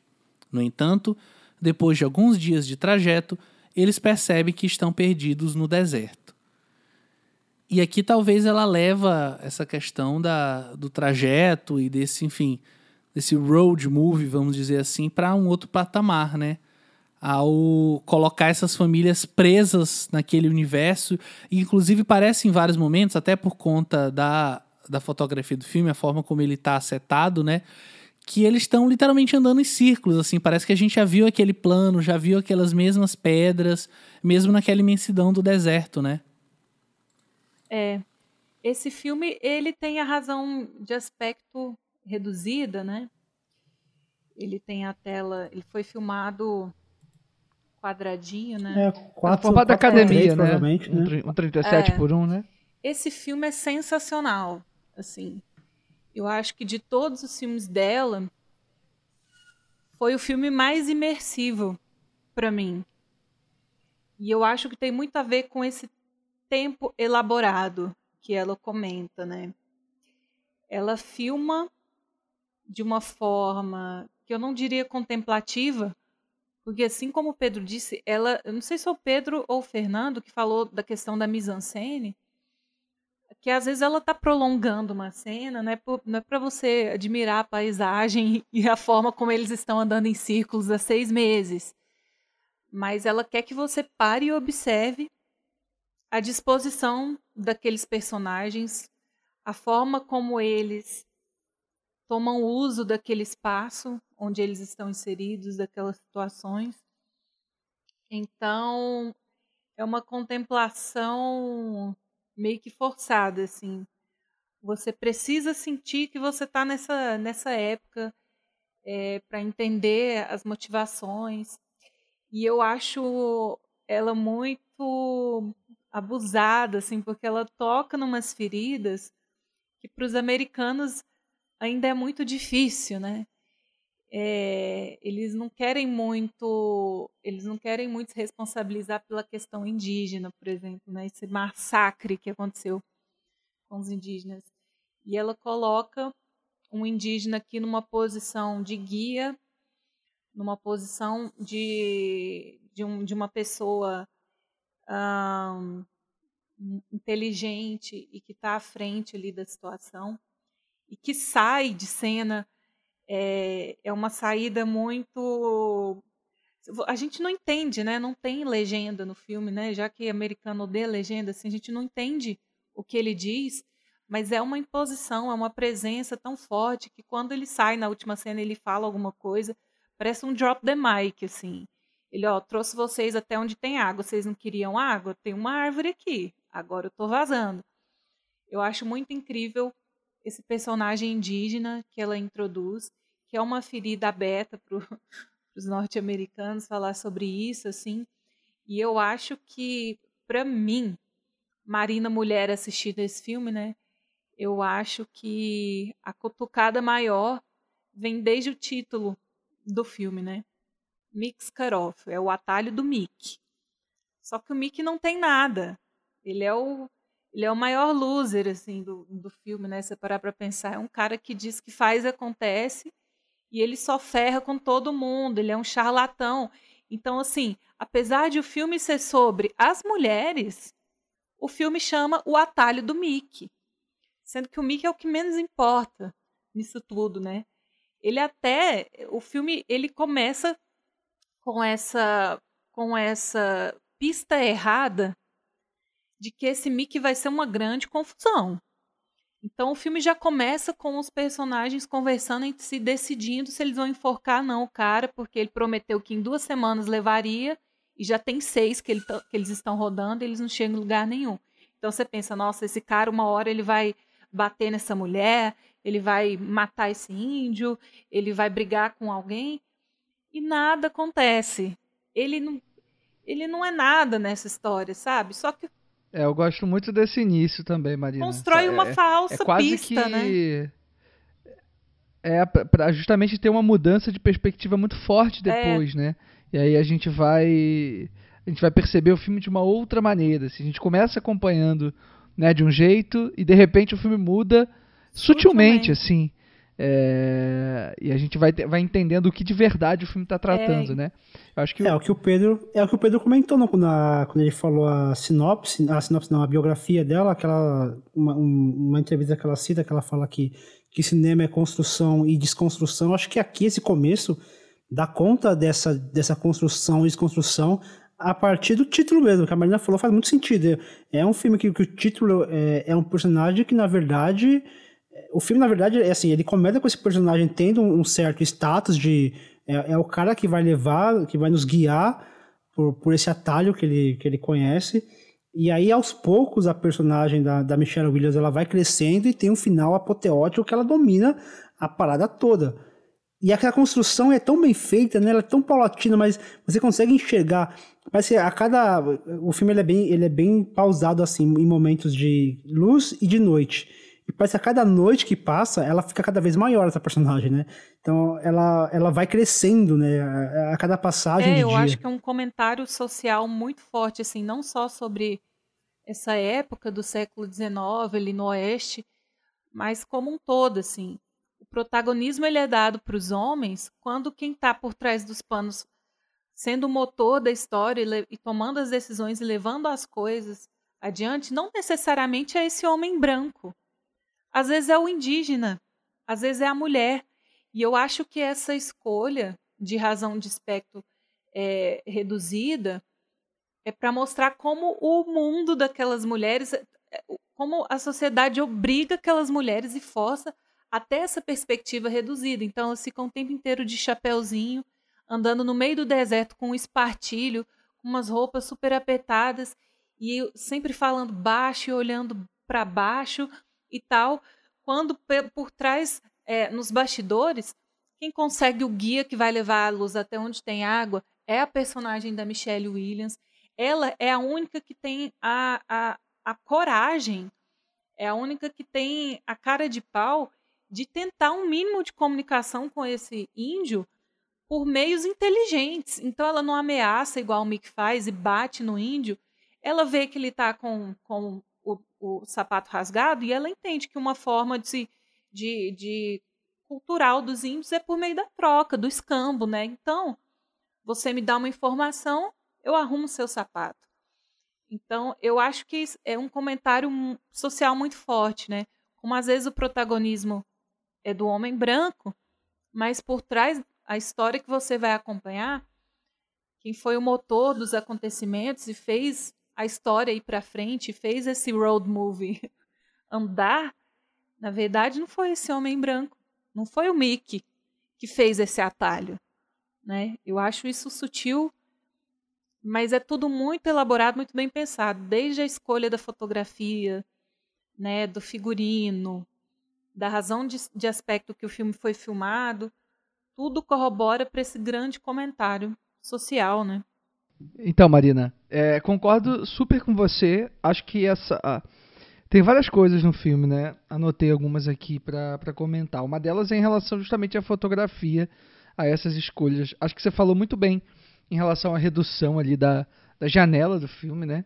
É, tem uma correção, né? Eu tinha falado 1,37 por 1, mas na verdade esse é 1,33 por 1, né? Mais reduzido ainda. 1,37 por 1 vai ser como ela vai usar no First Call.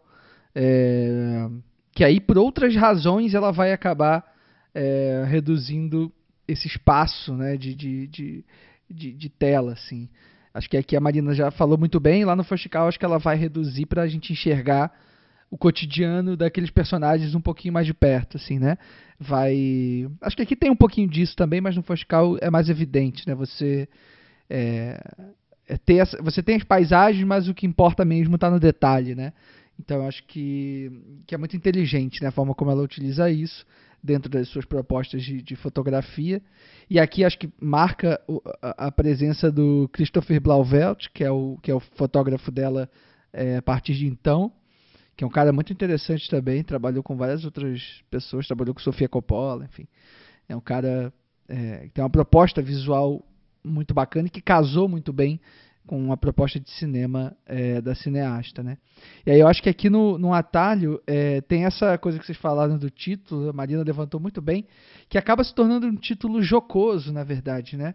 Quando você percebe que o filme de verdade é, na tomada de consciência, né? E, e, e, e, no fato da Emily começar a assumir as rédeas da situação ali que aqueles personagens se colocaram, é, que, que, é aquilo, que é isso que é, que é, que é o importante, assim. É, a gente está vendo, a, a gente está assistindo esse filme para enxergar isso, assim. É, como que essa personagem se, se, se, se engrandece, né? Não só na tela, mas diante dos outros personagens também, né? Porque antes você tem aqueles homens, né, fazendo aquelas rodinhas para decidirem o destino de todos, né, incluindo os das mulheres. Isso é obviamente que é um comentário brutal, né, é, em relação à sociedade como um todo mas registrado ali naquele, naquele mundinho, né, criado pelo filme. Mas o que eu acho é, absurdamente incrível do filme é como ele, como, em como ela filma as paisagens, em como muitas das vezes os personagens, os personagens eles estão tão distante da câmera, né? Ela tá, ela tá filmando aqueles aquela aquela trupe, né, andando, caminhando pelo deserto, é, tão distante da, de onde a câmera está que parece que eles estão estáticos né, no fundo do plano, assim, de tão lento que, que essa distância acaba revelando é, o caminhar desses personagens. Então acho que é, essa a, forma como ela vai registrando esse caminho, nessa jornada desses personagens por esse deserto, é que é o grande barato do filme. E quando a gente percebe, o filme acabou, né? Assim, é, quando de fato a ação ela, ela se torna um pouco mais pungente, o filme ele acaba, né? O filme ele se encerra quase como um, um, um riso é, cortado, assim, né? Quase como um como um gozo interrompido. É, assim, e às né? vezes eu acho que Porque aquele tem a- índio tá meio que tirando onda mesmo da cara daquelas pessoas, né? Aham. Total. É. Mas enfim, é isso, assim. Foda os, os vários planos que a, que a diretora faz ao longo do filme, que vão revelando muito sobre, sobre a trama sem que a gente perceba é, de imediato. Né? Por exemplo, dos primeiros planos do filme é, é uma das mulheres dando água né, para um passarinho que está na gaiola. Assim. Eu acho que é, é um plano tão simbólico, né? A partir do momento em que a gente está falando de. É um filme sobre liberdade ou, e prisão, né? De alguma maneira é, dentro de, um, de, um, de uma, ideia, uma, ideia, de sociedade, assim, de como as mulheres estão presentes nessa sociedade.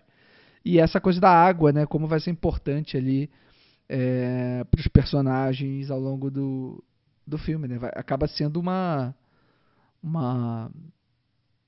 Acaba sendo o que realmente move eles, né? Essa, essa sede, né? Essa falta de água que eles precisam de qualquer maneira encontrar para sobreviver. Assim. Isso vai motivar é, que eles continuem caminhando sem parar, assim.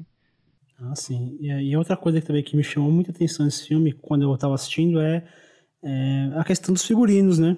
E aí eu fui ler um pouquinho sobre, que me chamou a atenção, e eu encontrei a, a figurinista Vic Farrell, ela comentando que a, a Kelly Reichardt, ela foi no deserto ali, no, de alguns, em alguns é, possíveis loca, locais para as suas locações, fotografou e chegou para ela e falou: Olha, eu quero que você faça roupas.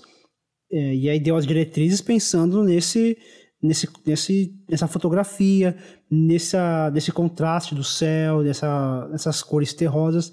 E aí você observando, você vê que aqueles homens, eles têm as roupas todas, todas muito parecidas e muito é quase que camuflado com, aquele, com aquele tom terroso, né? Então eles usam bege, aquele branco desbotado que que você vê ali a, a, imagem deles naquela, naquela, naquelas montanhas, parece que eles fazem parte da, da, do espaço ali, né? A Marina comentou, parece que eles estão andando, andando, andando, só que a, a, a, impressão é que eles estão parados, né? Acho que o Leandro comentou isso.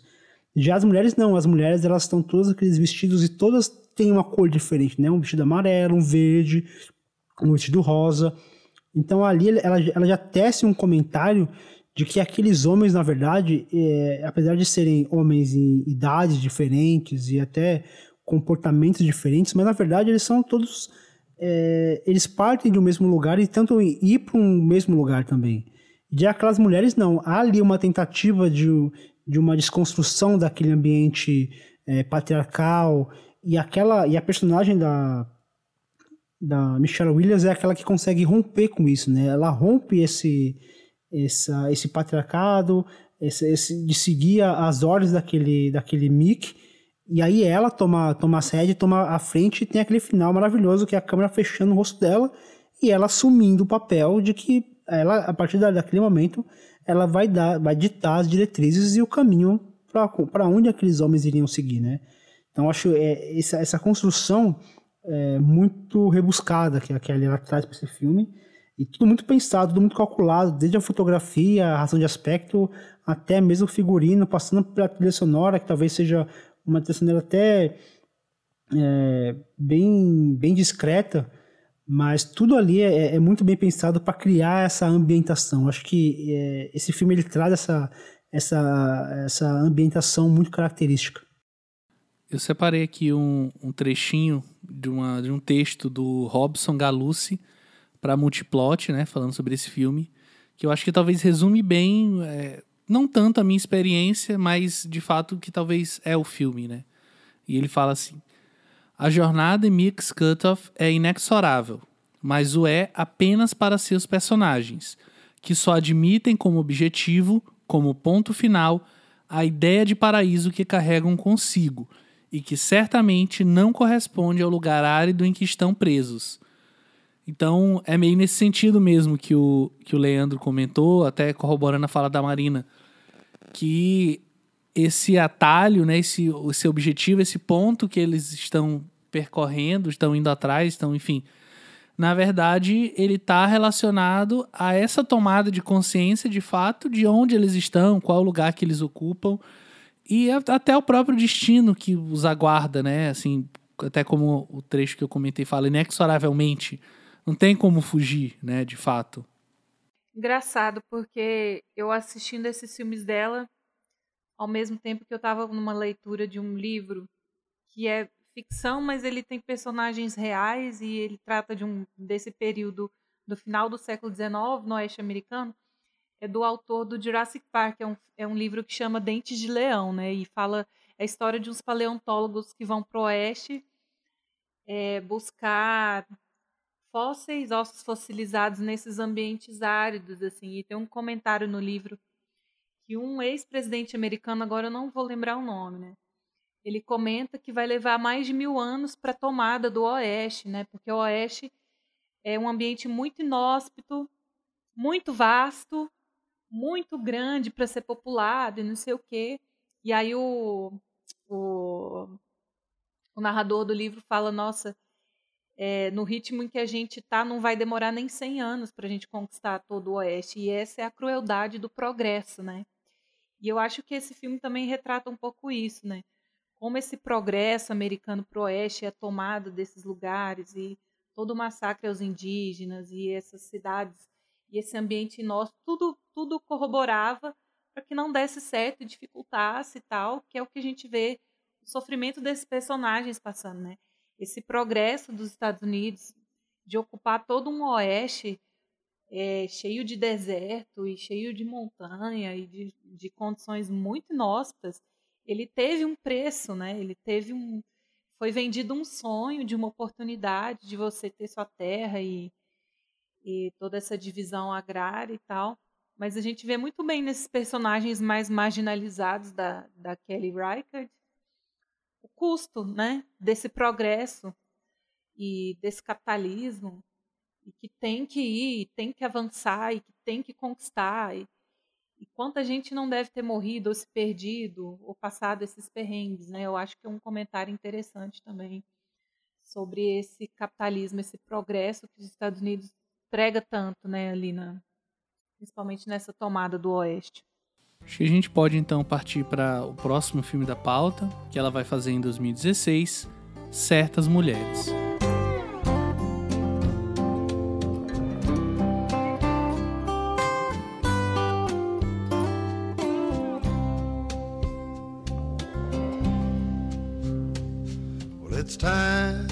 Entre as vidas de Laura Wells, Laura Dern, Gina Lewis, Michelle Williams, Jamie, Lily Gladstone e Beth Travis, Kristen Stewart, há pouca coisa em comum além do fato de que elas moram no estado de Montana. No entanto, as circunstâncias farão com que suas histórias se entrelaçam de uma maneira íntima e profunda, ainda que distante, conforme buscam seus lugares no mundo. Engraçada essa descrição, né? Que as, as histórias se entrelaçam de forma íntima e profunda, mesmo que distante. Eu estava quase discordando, mas eu acho que é isso mesmo. Porque esse título Certas Mulheres, eu acho que é muito sobre isso, assim, como mesmo em situações muito, muito distintas, muito diferentes, às vezes o sentimento de, de solidão, de incompreensão, é, o sentimento de. Eu perdi o termo. Um, de, o sentimento de ser subestimada é, ou superestimada, às vezes é muito.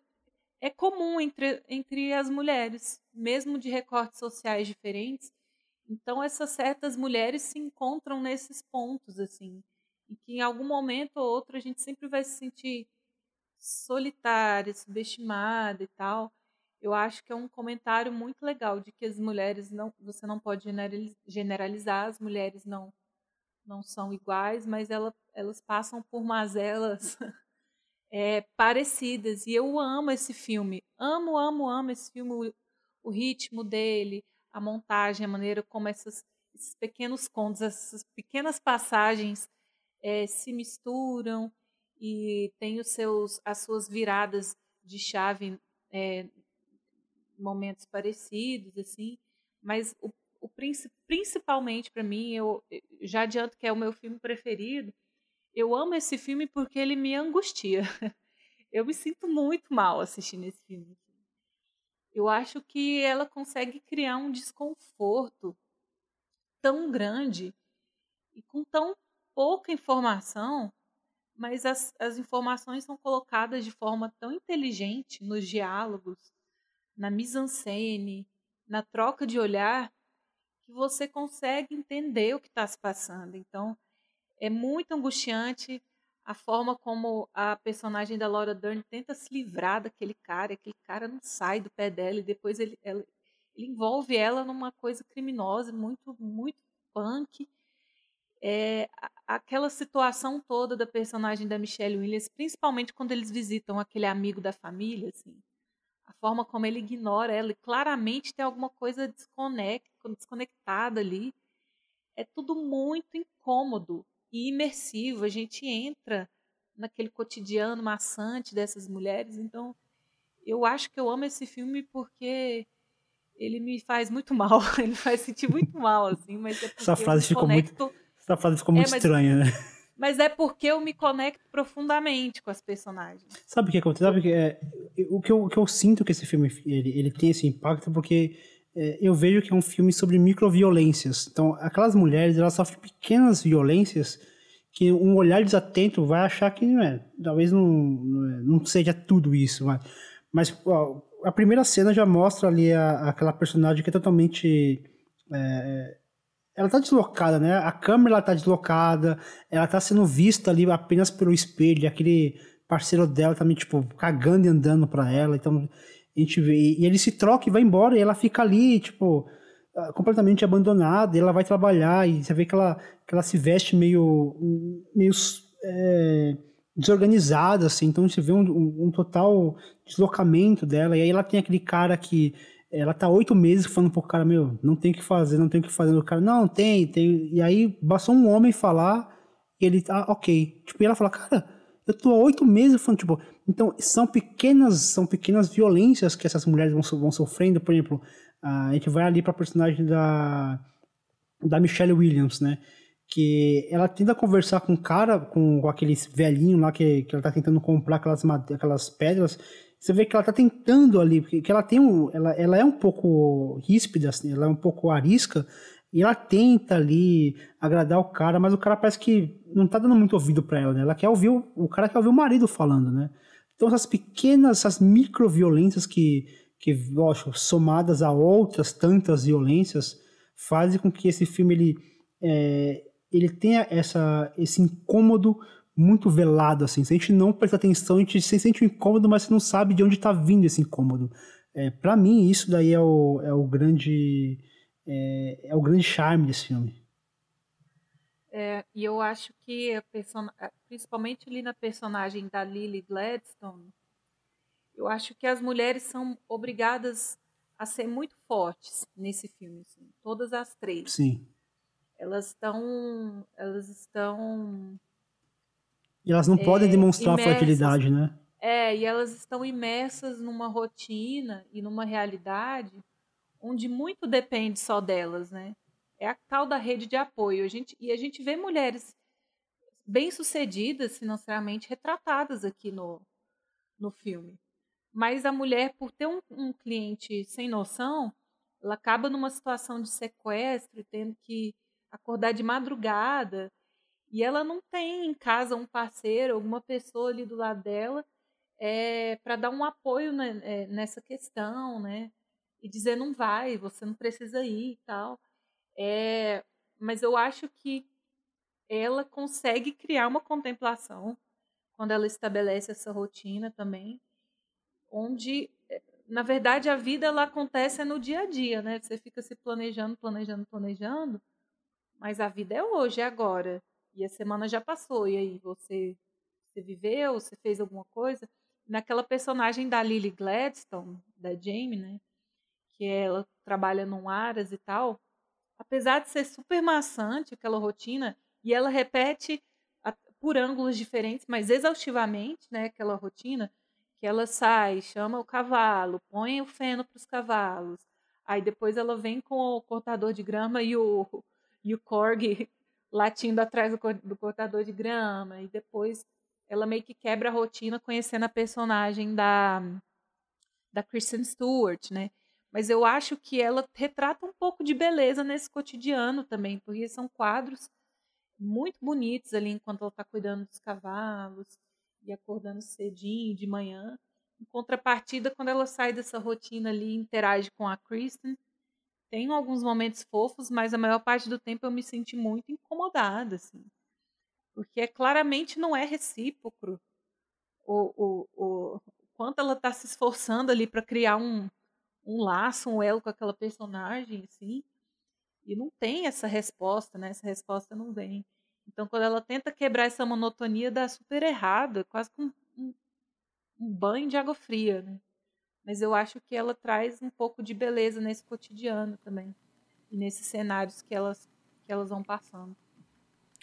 Tanto Certas Mulheres quanto First Call é, foram dois filmes que eu não consegui me conectar tanto, assim, eu achei diferente, inclusive, até dos outros que a gente comentou, achei filmes um tanto quanto frios, assim, é, não sei, dá umas, pelo menos para mim, uma sensação de, de, de, uma distância não saudável, vamos dizer assim, entre a gente como espectador, né, pelos olhos da câmera, e aqueles personagens, assim, com filme, especialmente certas mulheres, não sei se por conta do tempo de desenvolvimento de cada uma daquelas micro histórias, né?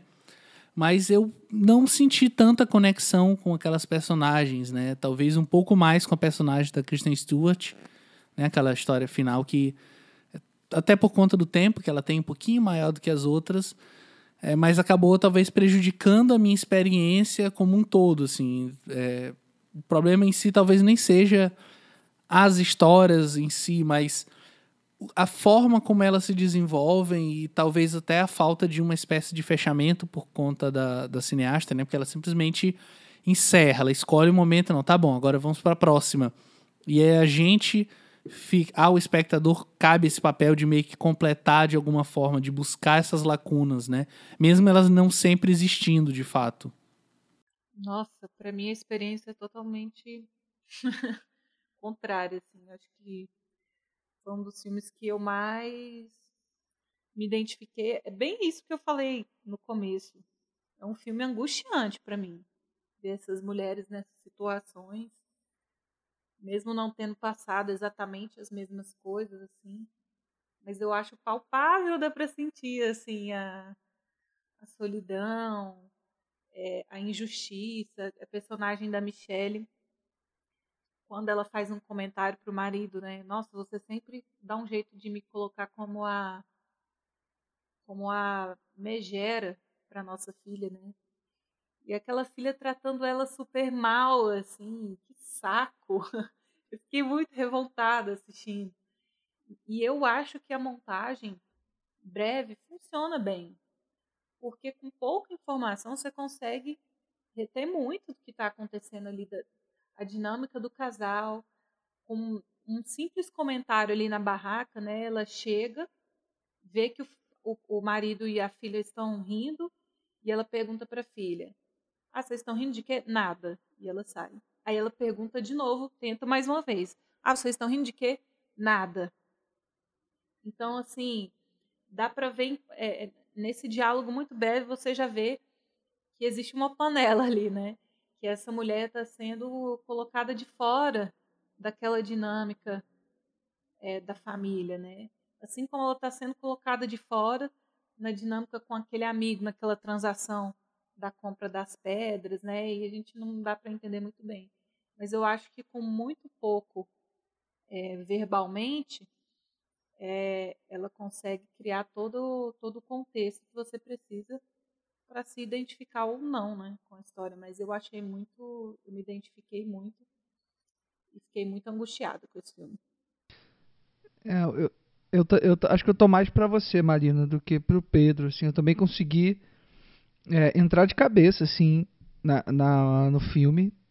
Eu acho que o, acho que o, o motivo maior para isso, pelo menos para mim, assim, na minha percepção, é, foram duas coisas, assim. Um é o trabalho de montagem que eu realmente acho sublime, assim. Não sei se a gente chegou a pontuar aqui, mas a, a diretora ela é também montadora dos seus próprios filmes, né? Então acho que isso já dá uma é, uma dimensão assim import, né? garante a importância assim que ela que ela dá para montagem. Eu acho que aqui nesse filme é o momento em que ela mais se arriscou e acho que o momento em que ela mais é, foi bem sucedida, assim, é, nessa pesquisa assim que ela tem né, no cinema dela.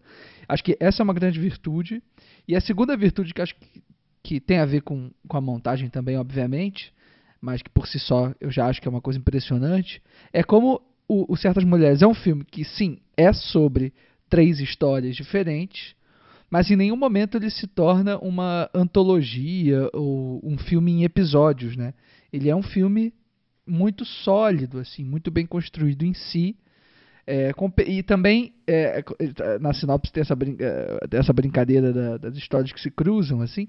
Mas assim, para quem não assistiu o filme, é, não, não se engane, assim, não é uma histórias que se cruzam é, do tipo em Arritu, né? Do tipo uhum. Babel e 21 gramas, em que as narrativas, as situações é, narrativas mirabolantes cruzam, né? forçam os personagens é. a se encontrarem. É, não é tipo né? Magnolia, né? Como é que é, Fê? Não, e eu acho. Não, então, eu longe acho disso. Isso, eu acho isso um mérito disso. muito grande do filme, e, e aí eu, eu, eu, é, é, eu entendo o que o Pedro fala dessa questão dessa, que, ela, que ela resolve cortar meio que ao bel prazer, a história contou a história, pronto, e agora chega, vamos para outra. Mas eu até vejo isso como um mérito, e eu vejo muito intencional isso, porque ela não quer amarrar essas histórias, porque são histórias. É, ela não está contando somente a história de três mulheres. Ela está contando a história de certas mulheres, que ali são três, poderiam ser quatro, cinco, dez, vinte. E elas não precisam estar conectadas entre elas para essas microviolências acontecerem.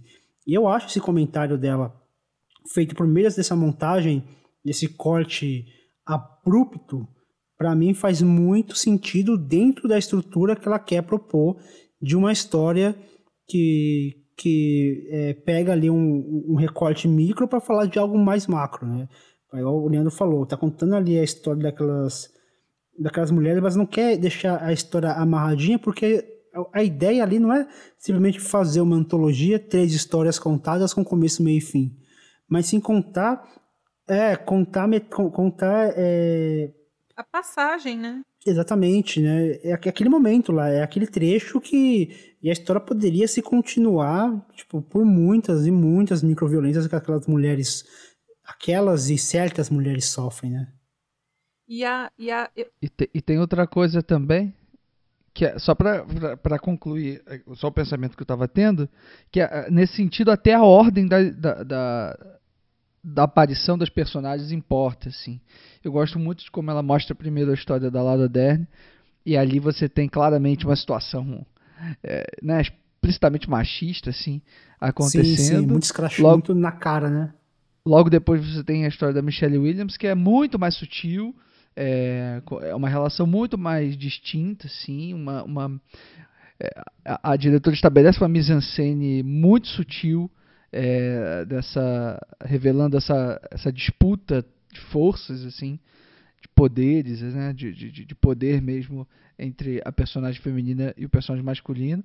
E por fim você tem uma, uma história absolutamente devastadora, né? Que é a história da, da Lily Gladstone, que não sei vocês, assim, mas pô, quando ela volta para a cidade dela é, decepcionada com o encontro da Christian Stewart, aquilo é de, coração. Eu fico né, muito né, brava o peito, com ela. assim, acabar com o coração, é, eu né? Eu fico com raiva dela, assim, porque óbvio, como a espectadora de fora, né?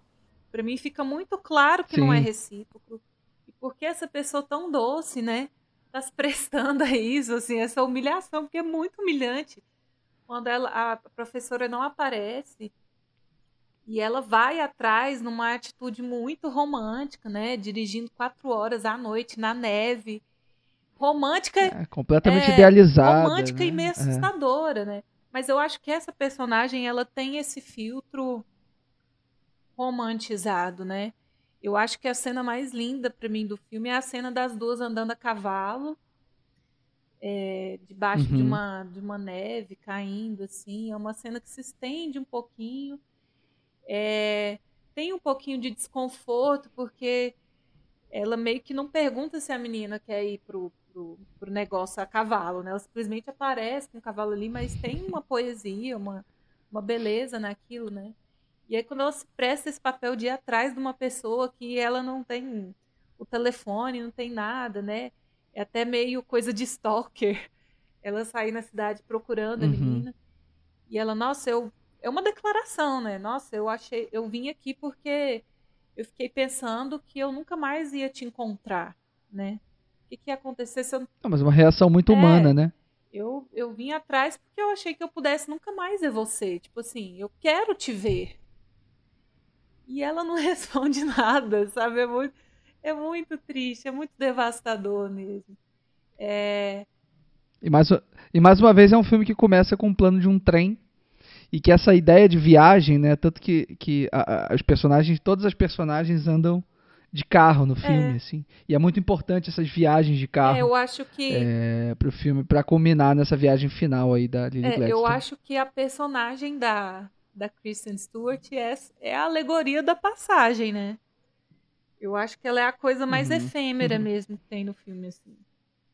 Ela passa e passa, faz até um estragozinho, né? Mas é muito rápida a participação dela mesmo. Acho que a gente pode já partir para o último filme da pauta, e até então, pelo menos, o filme mais recente da Kelly Reichardt, First Cow, de 2019.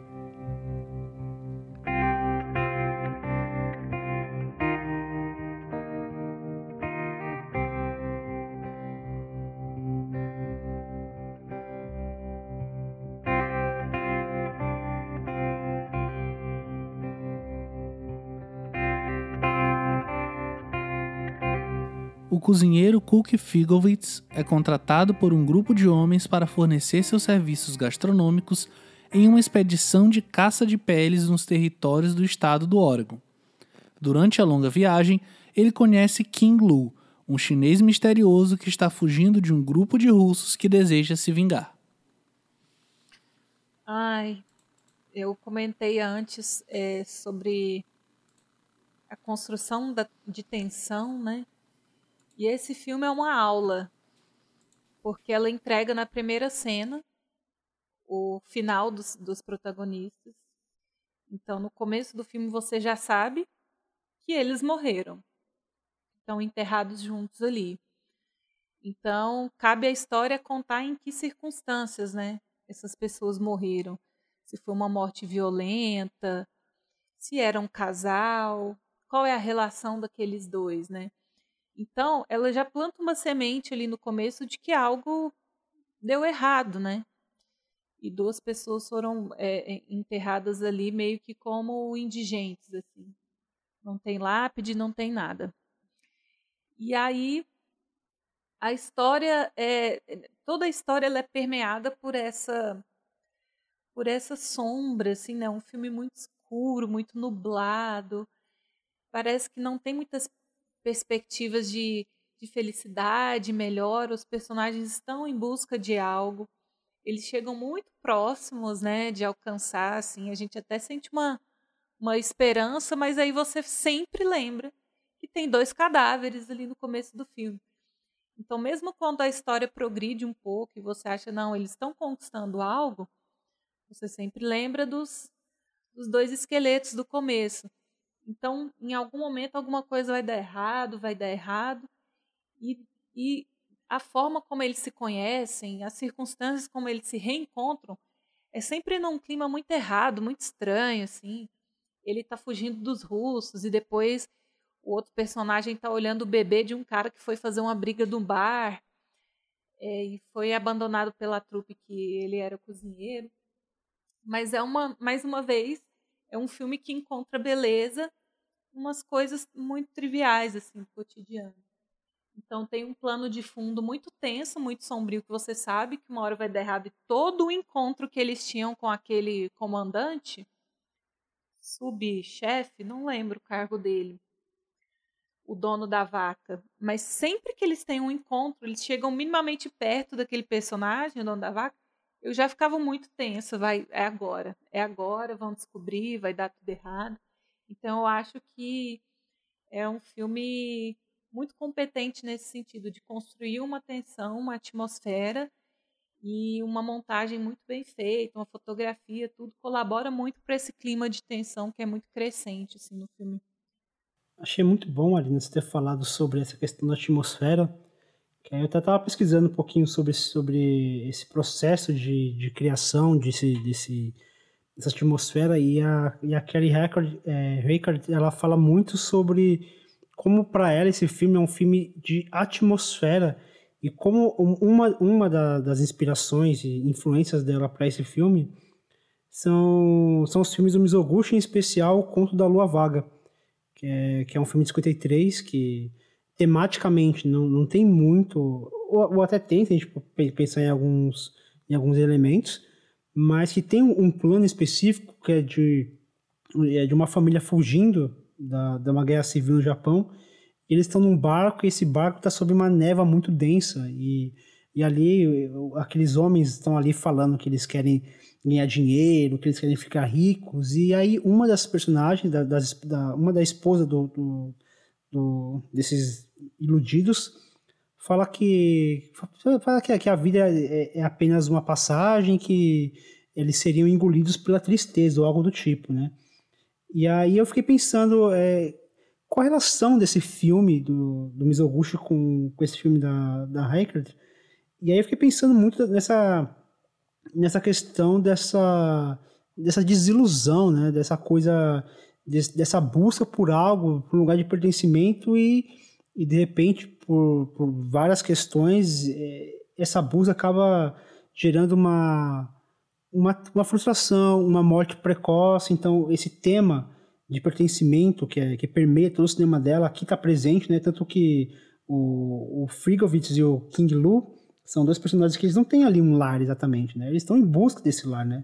Eles buscam, tanto que eles revivem as experiências desse lar por meio dessa gastronomia, desse desse pãozinho, né, que a gente estava comentando antes da gravação, que é aquele bolinho de chuva que é, é delicioso e o filme deixa ainda mais delicioso ainda, mas esse elemento, esse dispositivo, ele é aquele elemento de paz, de acolhimento, de carinho, de, de lar, né? Ele, o lar é, é representado por aquele, por aquele bolinho. Todo mundo que come aquele bolinho meio que, que resgata esse, esse elemento interior, essa, como se aquele, aquele bolinho levasse é, ele pra, eles para outros lugares, né?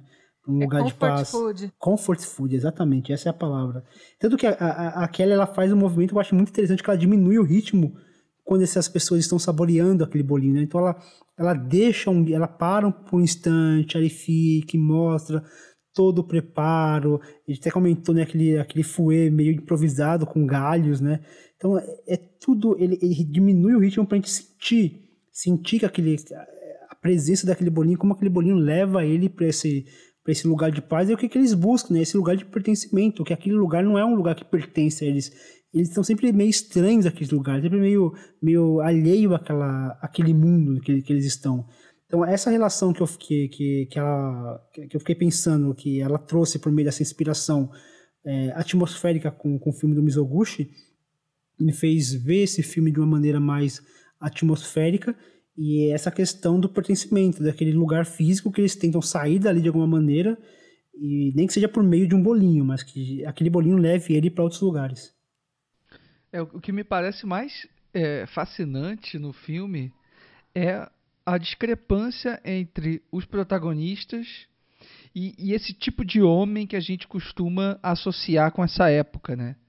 Esse tipo de homem bruto é, que está ali desbravando esse território desconhecido, né? É, norte-americano, assim. é, desconhecido para eles, né? Para os europeus, né? Porque é, acho que o, o Foscal ele vai complementar e vai amplificar essas questões que a, que a diretora coloca lá no, no, no Mix Cutoff, né? É, sobretudo em relação à população indígena. Eu acho que aqui isso fica ainda mais evidente. Tem dois personagens indígenas que aparecem em determinado momento da trama é, que não são não estão em primeiro plano, não são exatamente personagens principais, mas que vão fazer comentários muito importantes ao filme, assim. É, mas então é, essa coisa, essa discrepância, né, entre o nosso do nosso imaginário, né, do que seriam, é, do que seria essa aventura, né, é, desses desbravadores, desses descobridores entre aspas, é, nesse território, e o que na verdade foi, né? E o que na verdade é. Então a, a, a diretora está muito interessada em mostrar o cotidiano e os detalhes desse trabalho, né? O que, que significa você ter uma casa no meio de uma floresta é, e você ter que, ter que fa fazer daquilo, daquilo ali um lar, né? Fazer daquilo ali um lugar habitável para você. É, o que, que significa você ganhar dinheiro nessa época, né? E lidar com esse dinheiro. É, então, acho que a, a, a, o roteiro ele traz dois personagens que são muito fascinantes, né? É, um que é o cozinheiro, o Cook, e o outro que é o chinês, né? O, o, o King Lu, né? Acho que é o nome do personagem. É, que vão se encontrar ali nesse momento super inusitado, né? De noite, o, o King Lu correndo ali dos russos e completamente pelado de noite no meio da floresta e o Cook fica sem saber e muito o que fazer. ele é muito safo, né? É, mas acaba ajudando ele, né? Não, demais. É demais. É, e é interessante a forma como eles se comunicam é, e, como, e como a amizade deles se estabelece, né? A partir da próxima cena que eles vão se encontrar naquele, naquela espécie de bar improvisado, né?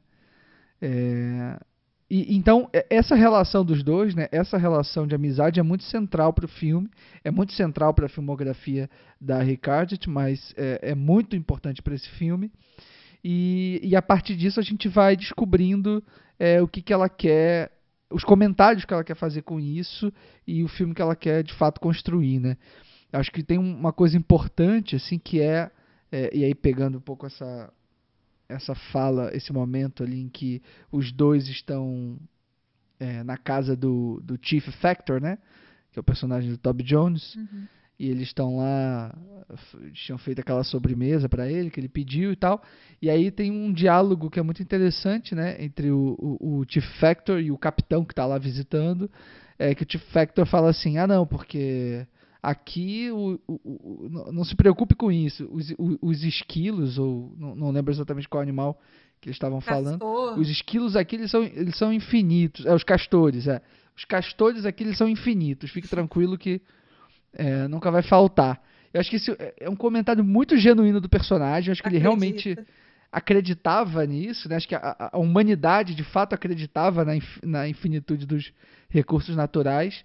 E é muito interessante o contraponto que aquele personagem indígena vai fazer é, que é uma fala muito muito é, interessante que ele vai dizer que enfim ele fala um monte de coisa e aí a, a menina traduz né que justamente é a Lily Gladstone interpretando é, a, a, a, acho que é a esposa do, do Chief é. Factor é, que vai dizer para ele, não, o que, o que, ele falou? Aí ela responde, não, ele falou que vocês ficam aí nessa obsessão de vocês sobre é, os castores e a pele, não sei o que, mas o melhor vocês não aproveitam, né, que é comer o rabo.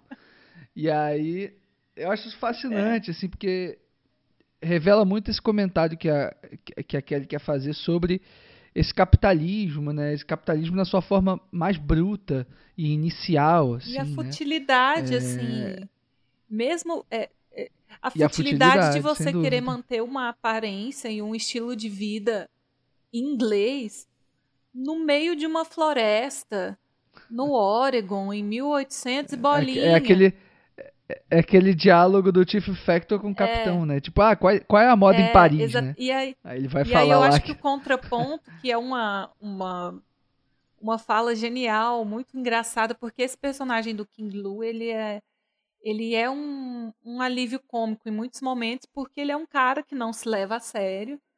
E ele não, ele ri na cara do perigo, né? Ele meio que já está acostumado, ele é um viajante e tal. Então, depois que eles passam por todo esse diálogo sobre as ombreiras que os homens estão usando e os casacos cor de rubi, não sei o que, escarlate, não sei o que, e aí eles voltam para aquela cabana capenga deles no meio do mato, que tem um fogão improvisado no chão e não sei o quê. E aí o chinês diz assim: "Nossa, né? A vaca é da raça tal, descendente de não sei o quê dos campos da Escócia. Essa vaca tem mais pedigree do que eu". então assim, é essa essa discrepância, né, de uma pessoa querer manter essa aparência toda de inglês, de beber chá com leite no meio de uma floresta, enquanto o índio está falando melhor você não está aproveitando, que é comer o rabo do castor, né? Então é muito engraçado esse comentário mesmo. Ou mesmo que ele, que ele o cara tem um trabalho de, de trazer uma vaca na Inglaterra para os Estados Unidos apenas para fazer um creme para colocar no, no chá do cara. Chá. Enquanto aquelas pessoas roub, faziam, eles roubavam aquele leite, né? para movimentar ali, para fazer o bolinho, para ter o sustento. Então a gente vê aquele a partir daquele furto, né, de, de um bem que pertencia àquelas pessoas que estavam explorando eles, ele roubou o bem dessa pessoa que estava explorando para poder vender o, o, poder vender o bolinho para o próprio dono da vaca. Né? A gente vê esse, é. esse comentário cíclico de, de aquelas pessoas que, que estavam ali explorando acabam sendo passadas para trás por conta desse, dessa arrogância ou dessa ou desse, desse prepotência. É, né? dessa prepotência de, de ah não se eu tenho o poder de carregar uma vaca da Inglaterra para cá eu vou fazer porque eu quero simplesmente porque eu quero não porque eu preciso mas porque e eu tenho esse poder ninguém vai roubar o leite dela né é nem que seja nem que seja para o seu sustento basicamente né. E daí um, um último comentário que eu queria fazer é que esses personagens do, do, do cozinheiro e do, do amigo dele ali, eles chegam muito próximos desse sonho que é ter um negócio próprio, só que eles nunca chegam num consenso de, do que e de onde. Eles já poderiam ter parado antes, porque eles já tinham o suficiente para abrir, seja uma pousada ou uma padaria. Mas parece que eles eles acabam sendo pegos nessa brincadeira, né? Que envolvia aquela aquela sociedade naquela época, que é a exploração e querer sempre um pouquinho mais, e que pode ter sempre um pouquinho mais. Então, eles têm a chance palpável e real de ter alguma coisa, de construir alguma coisa. Só que eles vão ficando, eles decidem ficar um pouquinho mais e abusar um pouquinho mais. E a gente nessa tensão de saber que vai dar errado em algum momento, que não vai ser bonito, não. Vai ser muito incômodo.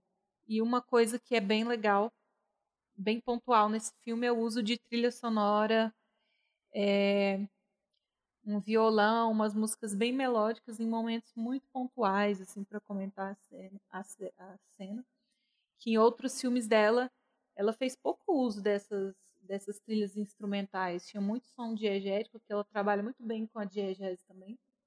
Mas tem é uma trilha sonora bem bonita para comentar essa melancolia, essa saudade de casa. É uma, é uma beleza a mais que ela traz para esse cenário. Acho que a gente pode ir partindo para o fim do programa. Mas antes da gente encerrar, como sempre, né, da gente fazer as considerações finais, falar nosso top 3, queria só agradecer a todo mundo que mandou algum feedback sobre os nossos últimos programas e em especial o programa sobre o David Cronenberg e o complemento, né, que foi o fora de quadro sobre a mosca. E aí para começar nosso encerramento, queria pedir para Leandro fazer as considerações finais e falar aqui pra gente qual o top 3 dele da Kelly Riker. Opa. Muito bom. É, então, Vamos lá. É... Em primeiro lugar, só, só para reforçar aí o seu convite, Pedro, ao pessoal, é, os agradecimentos, só agradecer também é, o pessoal do Cineclube Segundo Cinema, é, lá de Vitória da Conquista, da Bahia, que convidou, que me convidou para participar de, um, de, uma sessão que eles fizeram sobre encontros e desencontros. É um cineclube muito legal, é, que se reúne toda segunda-feira para falar sobre determinado filme. E aí eles são, enfim, ouvintes do, do plano sequência e me convidaram para participar lá para falar sobre o filme da Sofia Coppola foi muito maneiro, foi muito legal. Então fiquem de olho por lá. E, enfim, compartilhem o programa aí com, com o top 3 de vocês, pô. Quando a gente fizer sobre os diretores que vocês gostam, que vocês conhecem, aproveita para compartilhar o programa e compartilhar com a gente top 3 que a gente sempre gosta de saber o que os nossos ouvintes é, preferem né, dentro dos cineastas que a gente traz por aqui. Mas enfim, sobre especificamente a Kelly Reichardt, acho que foi ótimo a gente conversar sobre ela, né, uma diretora que está filmando desde os anos 90 e que felizmente, né, a partir do segundo longa dela, ela vem filmando com alguma frequência.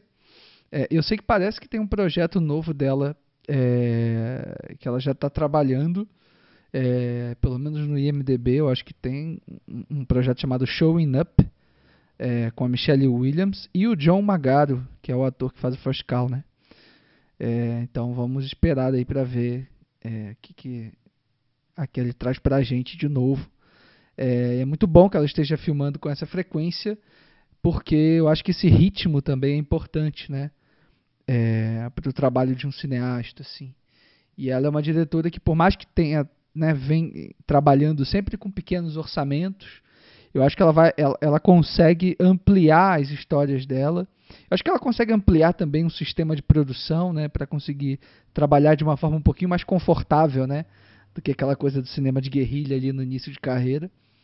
É, e aí ela tem um pouco mais de tranquilidade para contar suas histórias. Eu acho que isso só tende a, a valorizar o trabalho dela e, e engrandecer também as histórias que ela que ela decide contar. Eu acho que esse último filme que ela faz, né, o First Call, é uma é uma forte evidência disso, assim, de como é, você tendo um pouquinho mais de dinheiro, um pouquinho mais de liberdade, é, como você consegue transpor, né, para a tela, é, às vezes muito mais do que poderia com um orçamento muito enxuto, né? E acho que uma das coisas que, que evidenciam isso é a presença dessa vaca no meio da floresta, né? É muito curioso, a gente não comentou é, antes, mas o, esse filme, o First Call, ele é baseado numa, numa, num romance é, do Raymond, né, desse colaborador dela, roteirista. Só que, por exemplo, a vaca ela não está no romance, assim. É uma, uma ideia é, dos roteiristas, acho que, acho que uma ideia da própria Ray Carditt para é, fazer com que a história funcionasse dentro das propostas e dentro do escopo de trabalho que ela tinha, né? Que parece que o romance, é, inclusive, envolvia várias passagens de tempo muito grande, várias décadas, envolvia uma viagem à China, etc. E a Kelly, obviamente, precisava é, circunscrever essa história num período é, muito menor, assim, num local só. Então, acho que esse foi a vaca foi o jeito que ela encontrou é, para concentrar a ação é, ali naquela região e fazer com que a história avançasse de uma forma coerente, né? Eu acho que ela acerta muito nisso. É, então é isso, assim. Eu, eu, eu, acho que o cinema da, da, desta cineasta é um cinema muito é, muito inventivo é, e que precisa muito e, e, que precisa ser conhecido muito mais assim né? Eu acho que os filmes dela por não terem uma uma visibilidade muito grande né? Distribuições enormes dos estúdios e tal acabam ficando meio escondidinhos assim. Mas eu acho que ela são filmes que precisam muito ser serem redescobertos até. É, eu acho que a tendência é que a gente olhe um pouquinho mais para ela é, daqui por diante. Espero que ela tenha muito sucesso nos próximos projetos dela, é, no que tange o acesso ao público também, porque eu acho que são filmes acessíveis, por mais que sejam é, introspectivos em muitos momentos, por mais que sejam é, minimalistas, né, como a gente comentou. É, em vários aspectos, mas ainda assim tem uma conexão, consegue ter uma conexão muito forte com qualquer tipo de público.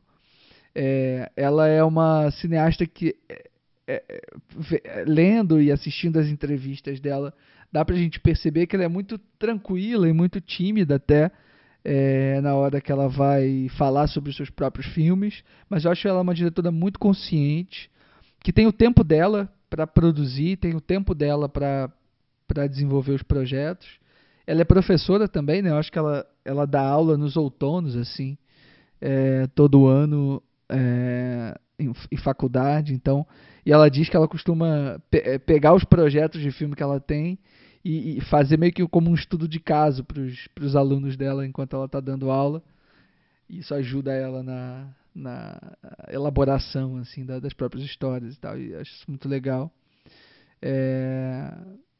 Enfim, uma cineasta para a gente ficar muito de olho, ficar muito atento. Só para lembrar também, a gente não falou, mas o First Call acho que ele estreia no MUBI é, mês que vem em julho. Então, fiquem de olho aí para quem ainda não assistiu e quiser e que tem o MUB e tal, vai poder indicar para todo mundo ver também por lá. bom, só para fazer o top 3 agora é, do cinema dela, eu coloco em terceiro lugar o Certas Mulheres. É, ser talvez o, o trabalho mais é, conciso dela em termos de montagem e, e um trabalho muito sólido mesmo é, a partir de várias protagonistas, né? Que é algo que ela não costuma muito fazer. Ela geralmente trabalha com, com protagonistas muito específicos, né? Muito certos. E aqui ela expande um pouco essa essa esse escopo assim dramatúrgico mesmo e ainda assim consegue manter tudo de forma muito coeso. É, em segundo lugar, eu coloco o atalho, né, o mix cutoff, é, por ter talvez dentre todos os filmes, né, talvez esse seja o que mais consegue carregar essa essa esse drama e essa progressão dramática é, para aquela conclusão final é uma conclusão final que ao mesmo tempo é muito turbulenta e muito forte e, e mesmo assim não deixa de ser inesperada, né? E não deixa de ser é, não deixa de estar tá, é, é, condizente com o cinema que ela faz, né? Dessa coisa que eu falei lá no início de que é uma coisa que ela fala sempre, né? De registrar esses esses lapsos, né? De esse, esses períodos específicos dos personagens. Em primeiro, First Call é, que é o último trabalho dela, eu acho o trabalho mais é, mais certeiro, é, mais cirúrgico. É, eu discordo do Pedro quando ele fala que é um filme frio. Eu acho que é um filme muito é, que se aproxima muito da gente se a gente se permitir é, aproximar. Eu acho que é um filme sobre os pequenos gestos, sobre os detalhes mesmo de uma vida é, muito difícil, né, de uma vida muito dura, é, uma vida de trabalho, né, muito pesado e que ainda assim é, há algumas pessoas, né, ou, ou, houveram algumas pessoas que, que conseguiram manter a sensibilidade no meio de tanto caos, né, e no meio de tanta confusão. Então, acho que ficam, ficam assim meu top 3, mas é muito difícil, né, porque aí eu deixei o Andy e Lucy de fora, enfim, eu gosto dos outros também, River, tanto River of Grass, que é o primeiro filme dela que a gente falou aqui, quanto Old Joy, que é o segundo. É, e além disso, só o Night Moves a gente não falou, né, também. É, que é um filme ali que muita gente não gosta e tal, mas que eu, eu também gosto, ainda acho um filme muito interessante. Com Jesse Eisenberg e tal. É, mas enfim, é uma, é uma filmografia curta, mas muito interessante, muito sólida. Acho que todos os filmes valem ser vistos. E, e é isso, gente. Obrigado demais. Valeu, queridos. O papo foi, foi ótimo. Quero saber o top 3 de vocês também. Muito bom, Leandro. E eu quero é, ratificar o que você falou em relação a, ao cinema da Kelly Reichardt de uma forma geral. É uma cineasta que tá, é jovem ainda, né? Enfim, se a gente considerar que o primeiro longa-metragem dela é de 94, então ainda tem muita coisa para contribuir com o cinema. E aí, sempre lembrando do exemplo do Manuel de Oliveira, né? Que foi um cineasta assim, muito prolífico, mas já numa, numa fase mais pós-adulta. é... E assim, para mim, de uma forma geral, né, sobre o cinema dela, é um cinema que é, eu não sei, até por ter visto os filmes agora em sequência pra gente gravar, né? Que nunca é uma coisa boa, na verdade, a gente sentar e, digamos, maratonar é, um, cineasta, né? É bom a gente sempre dar, dar um tempo e, enfim, sentindo cada filme e, e às vezes até vivendo a nossa vida, assistindo outras coisas, passando tempo sem ver. Enfim, é, os últimos filmes dela, os filmes mais recentes dela, né? Eu tive uma certa dificuldade para me conectar e aí isso, né, ao contrário, né, os filmes já os filmes mais iniciais, eles pegaram um pouco mais comigo, até, enfim, os comentários que eu fiz durante a gravação deixaram isso claro. E concordo também com o Leandro, né, em relação a, ao fato da gente, vamos ver First Call, né, assim, e que é, na falta de outra palavra, uma sacanagem o que aconteceu com esse filme, a distribuição dele aqui no Brasil, né, que é um filme de 2019, que já tá fez todo o circuito possível e inimaginável de, de festivais. E só agora em 2021 assim depois de muita luta tá chegando. E até de uma forma tímida mesmo né? Por mais que esteja indo para um serviço de streaming grande mas sei lá não tem o mesmo impacto que teria em outra época né? Então é sempre uma pena que talvez muita gente vai deixar de ver enfim perder o interesse porque na época do hype até gente não tinha como ter acesso a ele nem de forma legal, nem de forma ilegal. E aí, partindo pro meu top... Ô, Pedro, Oi.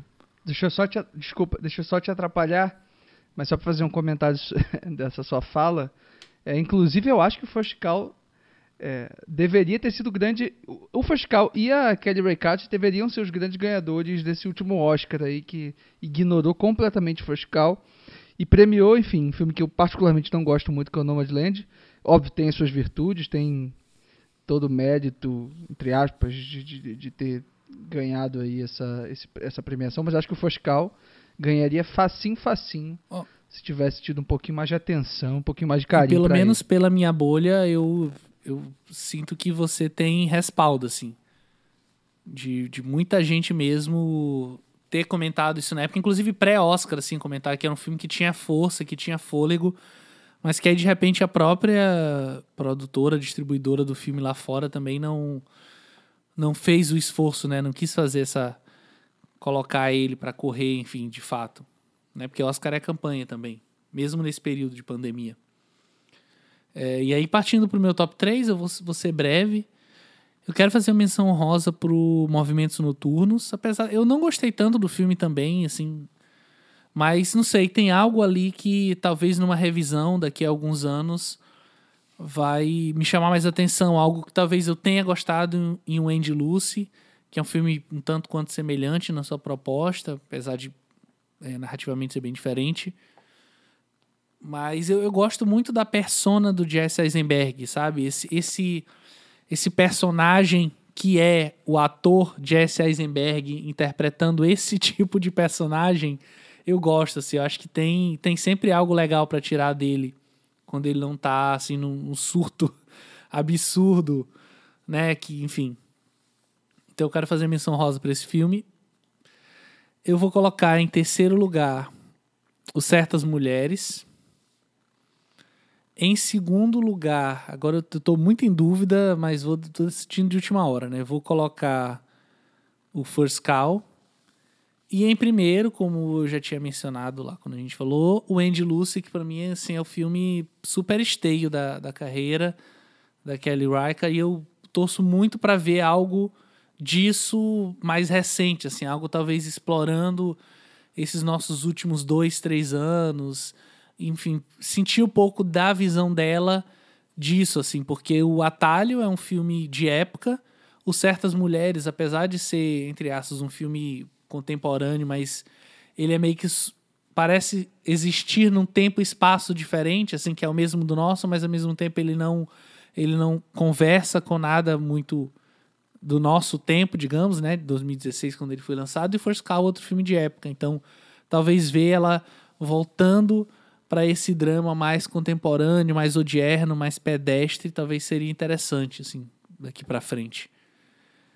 E você, Fernando, qual o seu top 3 suas considerações finais? A gente falou bastante aqui, né?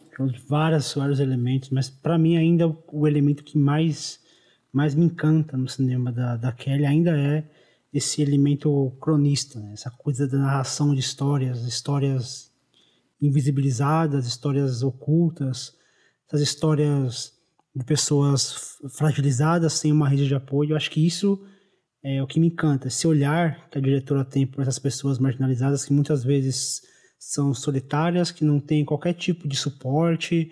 É... São pessoas que, sabe, já comentou isso no programa, que o sonho americano parece não, não alcançar.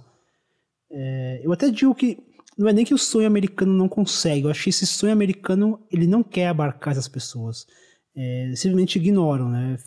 Fecha o olho e finge que não existe para manter esse status de sonho americano do país da liberdade. Eu acho que esse, esse cinema cronista, de denúncia, é, de mostrar esses pequenos grupos marginalizados, esquecidos, e não focar apenas nos grandes eventos que, que já têm a sua atenção, mas focar nessa simplicidade, nessa, nessa coisa cotidiana, nessa essa coisa palpável, terrena, como o próprio Pedro comentou. Eu acho que acho que a Kelly ela consegue que conceder palavras a essas vozes que são silenciadas e eu acho que isso é um trabalho brilhante, ainda mais a forma como, como ela faz, é uma, uma forma tão tão é, tão tanta raça, com tanta dificuldade assim, né? Ela passa por momentos de grandes dificuldades dentro da indústria e ela está se tá se conseguindo assim se se manter, fazer filmes com uma, com uma frequência muito interessante e isso é,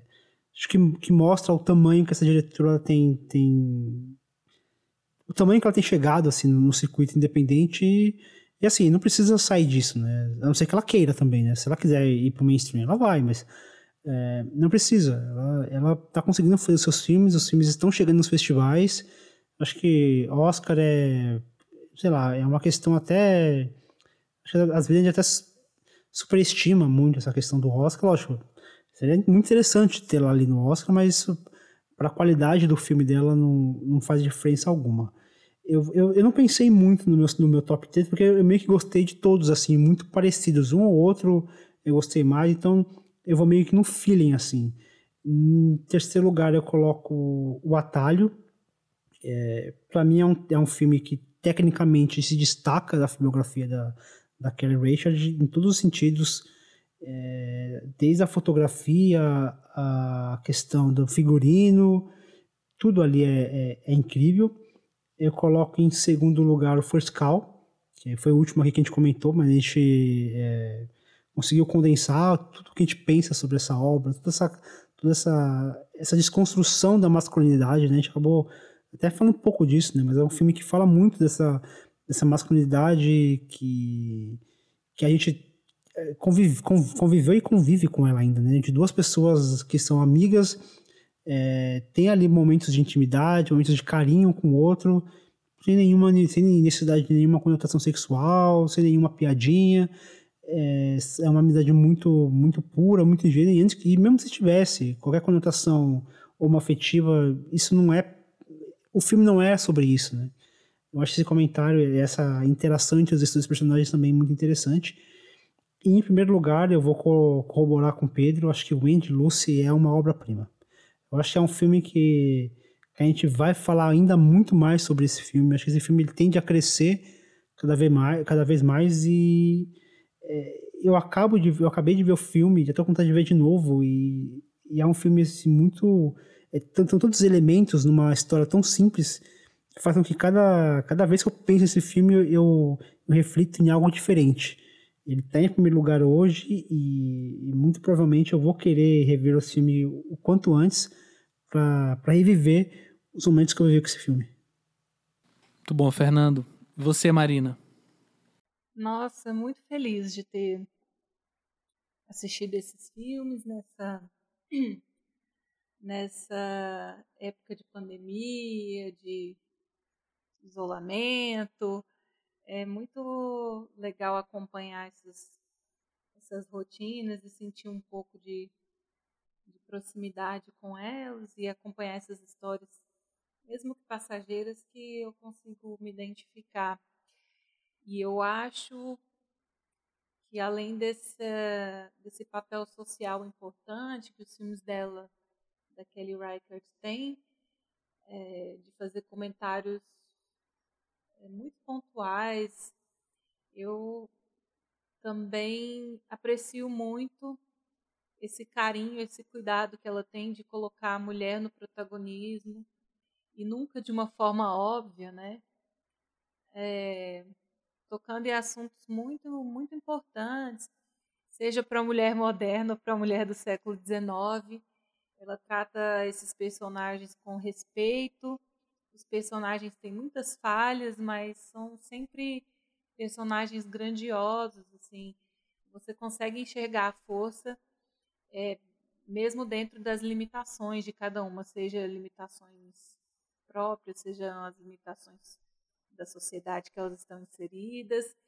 É, gosto da forma como ela enxerga beleza no cotidiano, em coisas muito simples. Né? Eu acho que o Foscal, esse comentário que o Fernando fez é muito legal, né? Dessa, dessa comida confortável, dessa lembrança de casa, das memórias afetivas. Achei, é, achei esse comentário muito legal. Então, eu fico muito, muito impressionada para além das questões técnicas, né, de montagem, de, de roteirização, a escolha da fotografia, dos figurinos, é, como ela escolhe tratar esses, esses personagens de forma muito muito respeitosa e nada óbvia, né? Ela sempre foge do comum. Isso é muito legal. E pro meu top 3, eu coloco em terceiro lugar o First Call.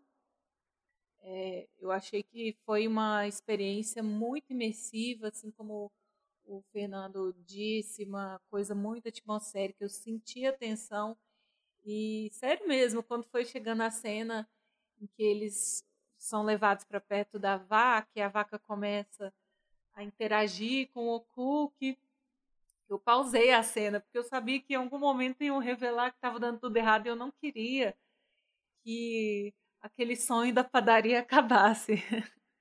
Eu estava gostando de ver eles conseguindo algo com, com o talento deles, né?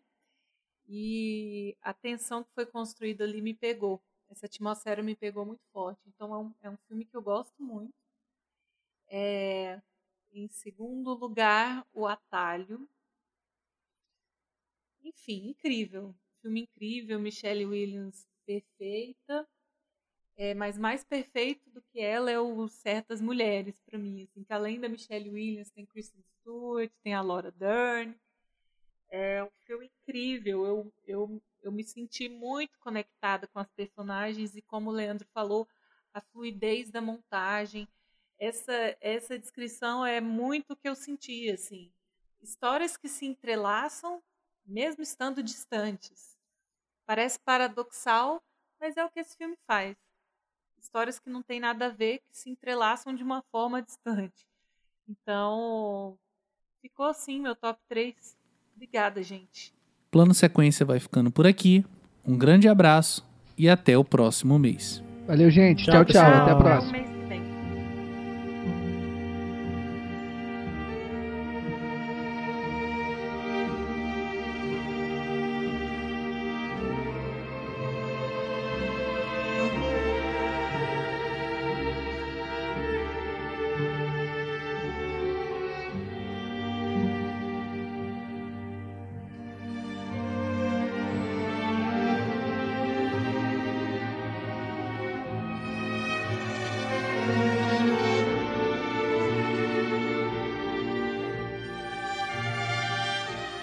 Este episódio teve apresentação minha, Pedro Tobias, foi editado pela Marina Oliveira e pelo Fernando Machado, que também foi responsável pela sonorização e publicação. A arte da capa foi feita pela Marina Oliveira. Todas as trilhas utilizadas neste episódio estão na descrição do programa. Você pode ouvir o plano sequência no nosso site, plano-sequência.com, no Spotify, no Apple Podcasts, no Podcast Addict, no Castbox, no Google Podcasts ou no aplicativo de sua preferência. Dúvidas, comentários ou sugestões de temas podem ser enviados através das nossas redes sociais ou ainda no e-mail contato arroba plano-sequência.com.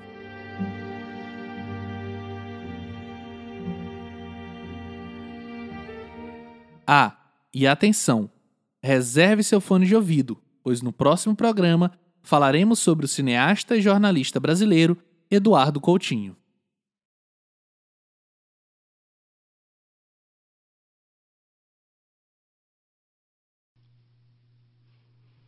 Eu já tô jantando de novo aqui e o Pedro tá dormindo. Nossa, agora eu vou bater outro, outro round de nuggets.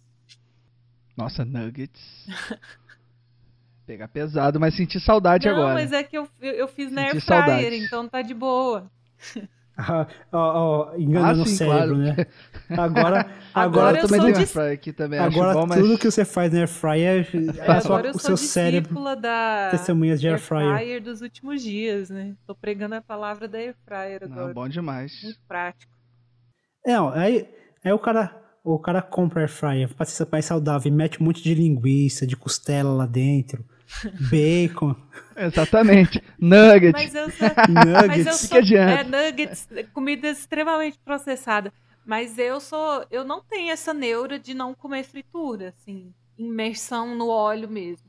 Eu quando tô com vontade, vou lá e frita batatinha sem problema, assim. Não, tem coisa que é essencial. Não, mas, mas- no dia a dia, não só pela praticidade, assim, é porque eu tô muito, eu tô bem desacostumada de comer comida muito gorda, muito pesada, sabe? Então, Mas sabe, é ó, bem pontual, não, assim, eu... eu- comer coisa muito frita. Ah, não, eu nunca fui muito de fritura, assim. Sempre tive, eu, tive, eu tinha, sempre tive muita preguiça de óleo, sempre tive muito medo de usar óleo. Mas então, tipo, air fryer entrou na minha vida, assim, e o que eu mais gosto de fazer na air fryer é um negócio muito, muito assim, é, sei lá, não é muito usual, mas que eu fiquei apaixonado é fazer rabanada na air fryer. Eita. E presta? Pô, Mano, fica muito bom, cara. Você é Nossa, louco. mas a rabanada tem que ser frita, Fernando. Cara, não, faz, quando você fizer o negócio, Não, mas é frita, ué, né? É. Fryer. Não, você- mas o gostinho do óleo sujo tem que ter. Não, você, Tem que ter, você faz lá a misturinha de leite com ovo, meu, meteu ali, ó, mergulhou, botou pra, na, na, depois salpica com, putz, com, com açúcar, mas Ah. com açúcar e canela, malandro, fica um negócio... Eu fiz, eu fiz no Natal. E aí quando eu. Pedro tá, Você tá no tá universo paralelo. robotizado, Tem um robô. tá Tem possuído. um robô aí na sala. No Natal, Fernando, eu fiz uma gordice. Eu sou essa pessoa que odeia leitinho e Nutella. Também não sou muito fã, não. Quando, quando me vem com essas coisas melecadas de leitinho e Nutella, eu já não quero. Mas eu fiz a rabanada no Natal, a minha irmã falou assim: mistura um pouquinho do leitinho no açúcar com a canela, que você vai passar o a rabanada. E eu coloquei um pouquinho de leitinho, mas ficou tão gostoso. E a gente comeu rabanada, Rabanada com com sorvete leitinho? de creme. Ah, mas aí o Aham. sorvete de creme Não. deu um grau. Não, quando você frita a rabanada e vai passar no açúcar com canela, Hum, nesse açúcar com canela eu misturei um pouquinho de leitinho.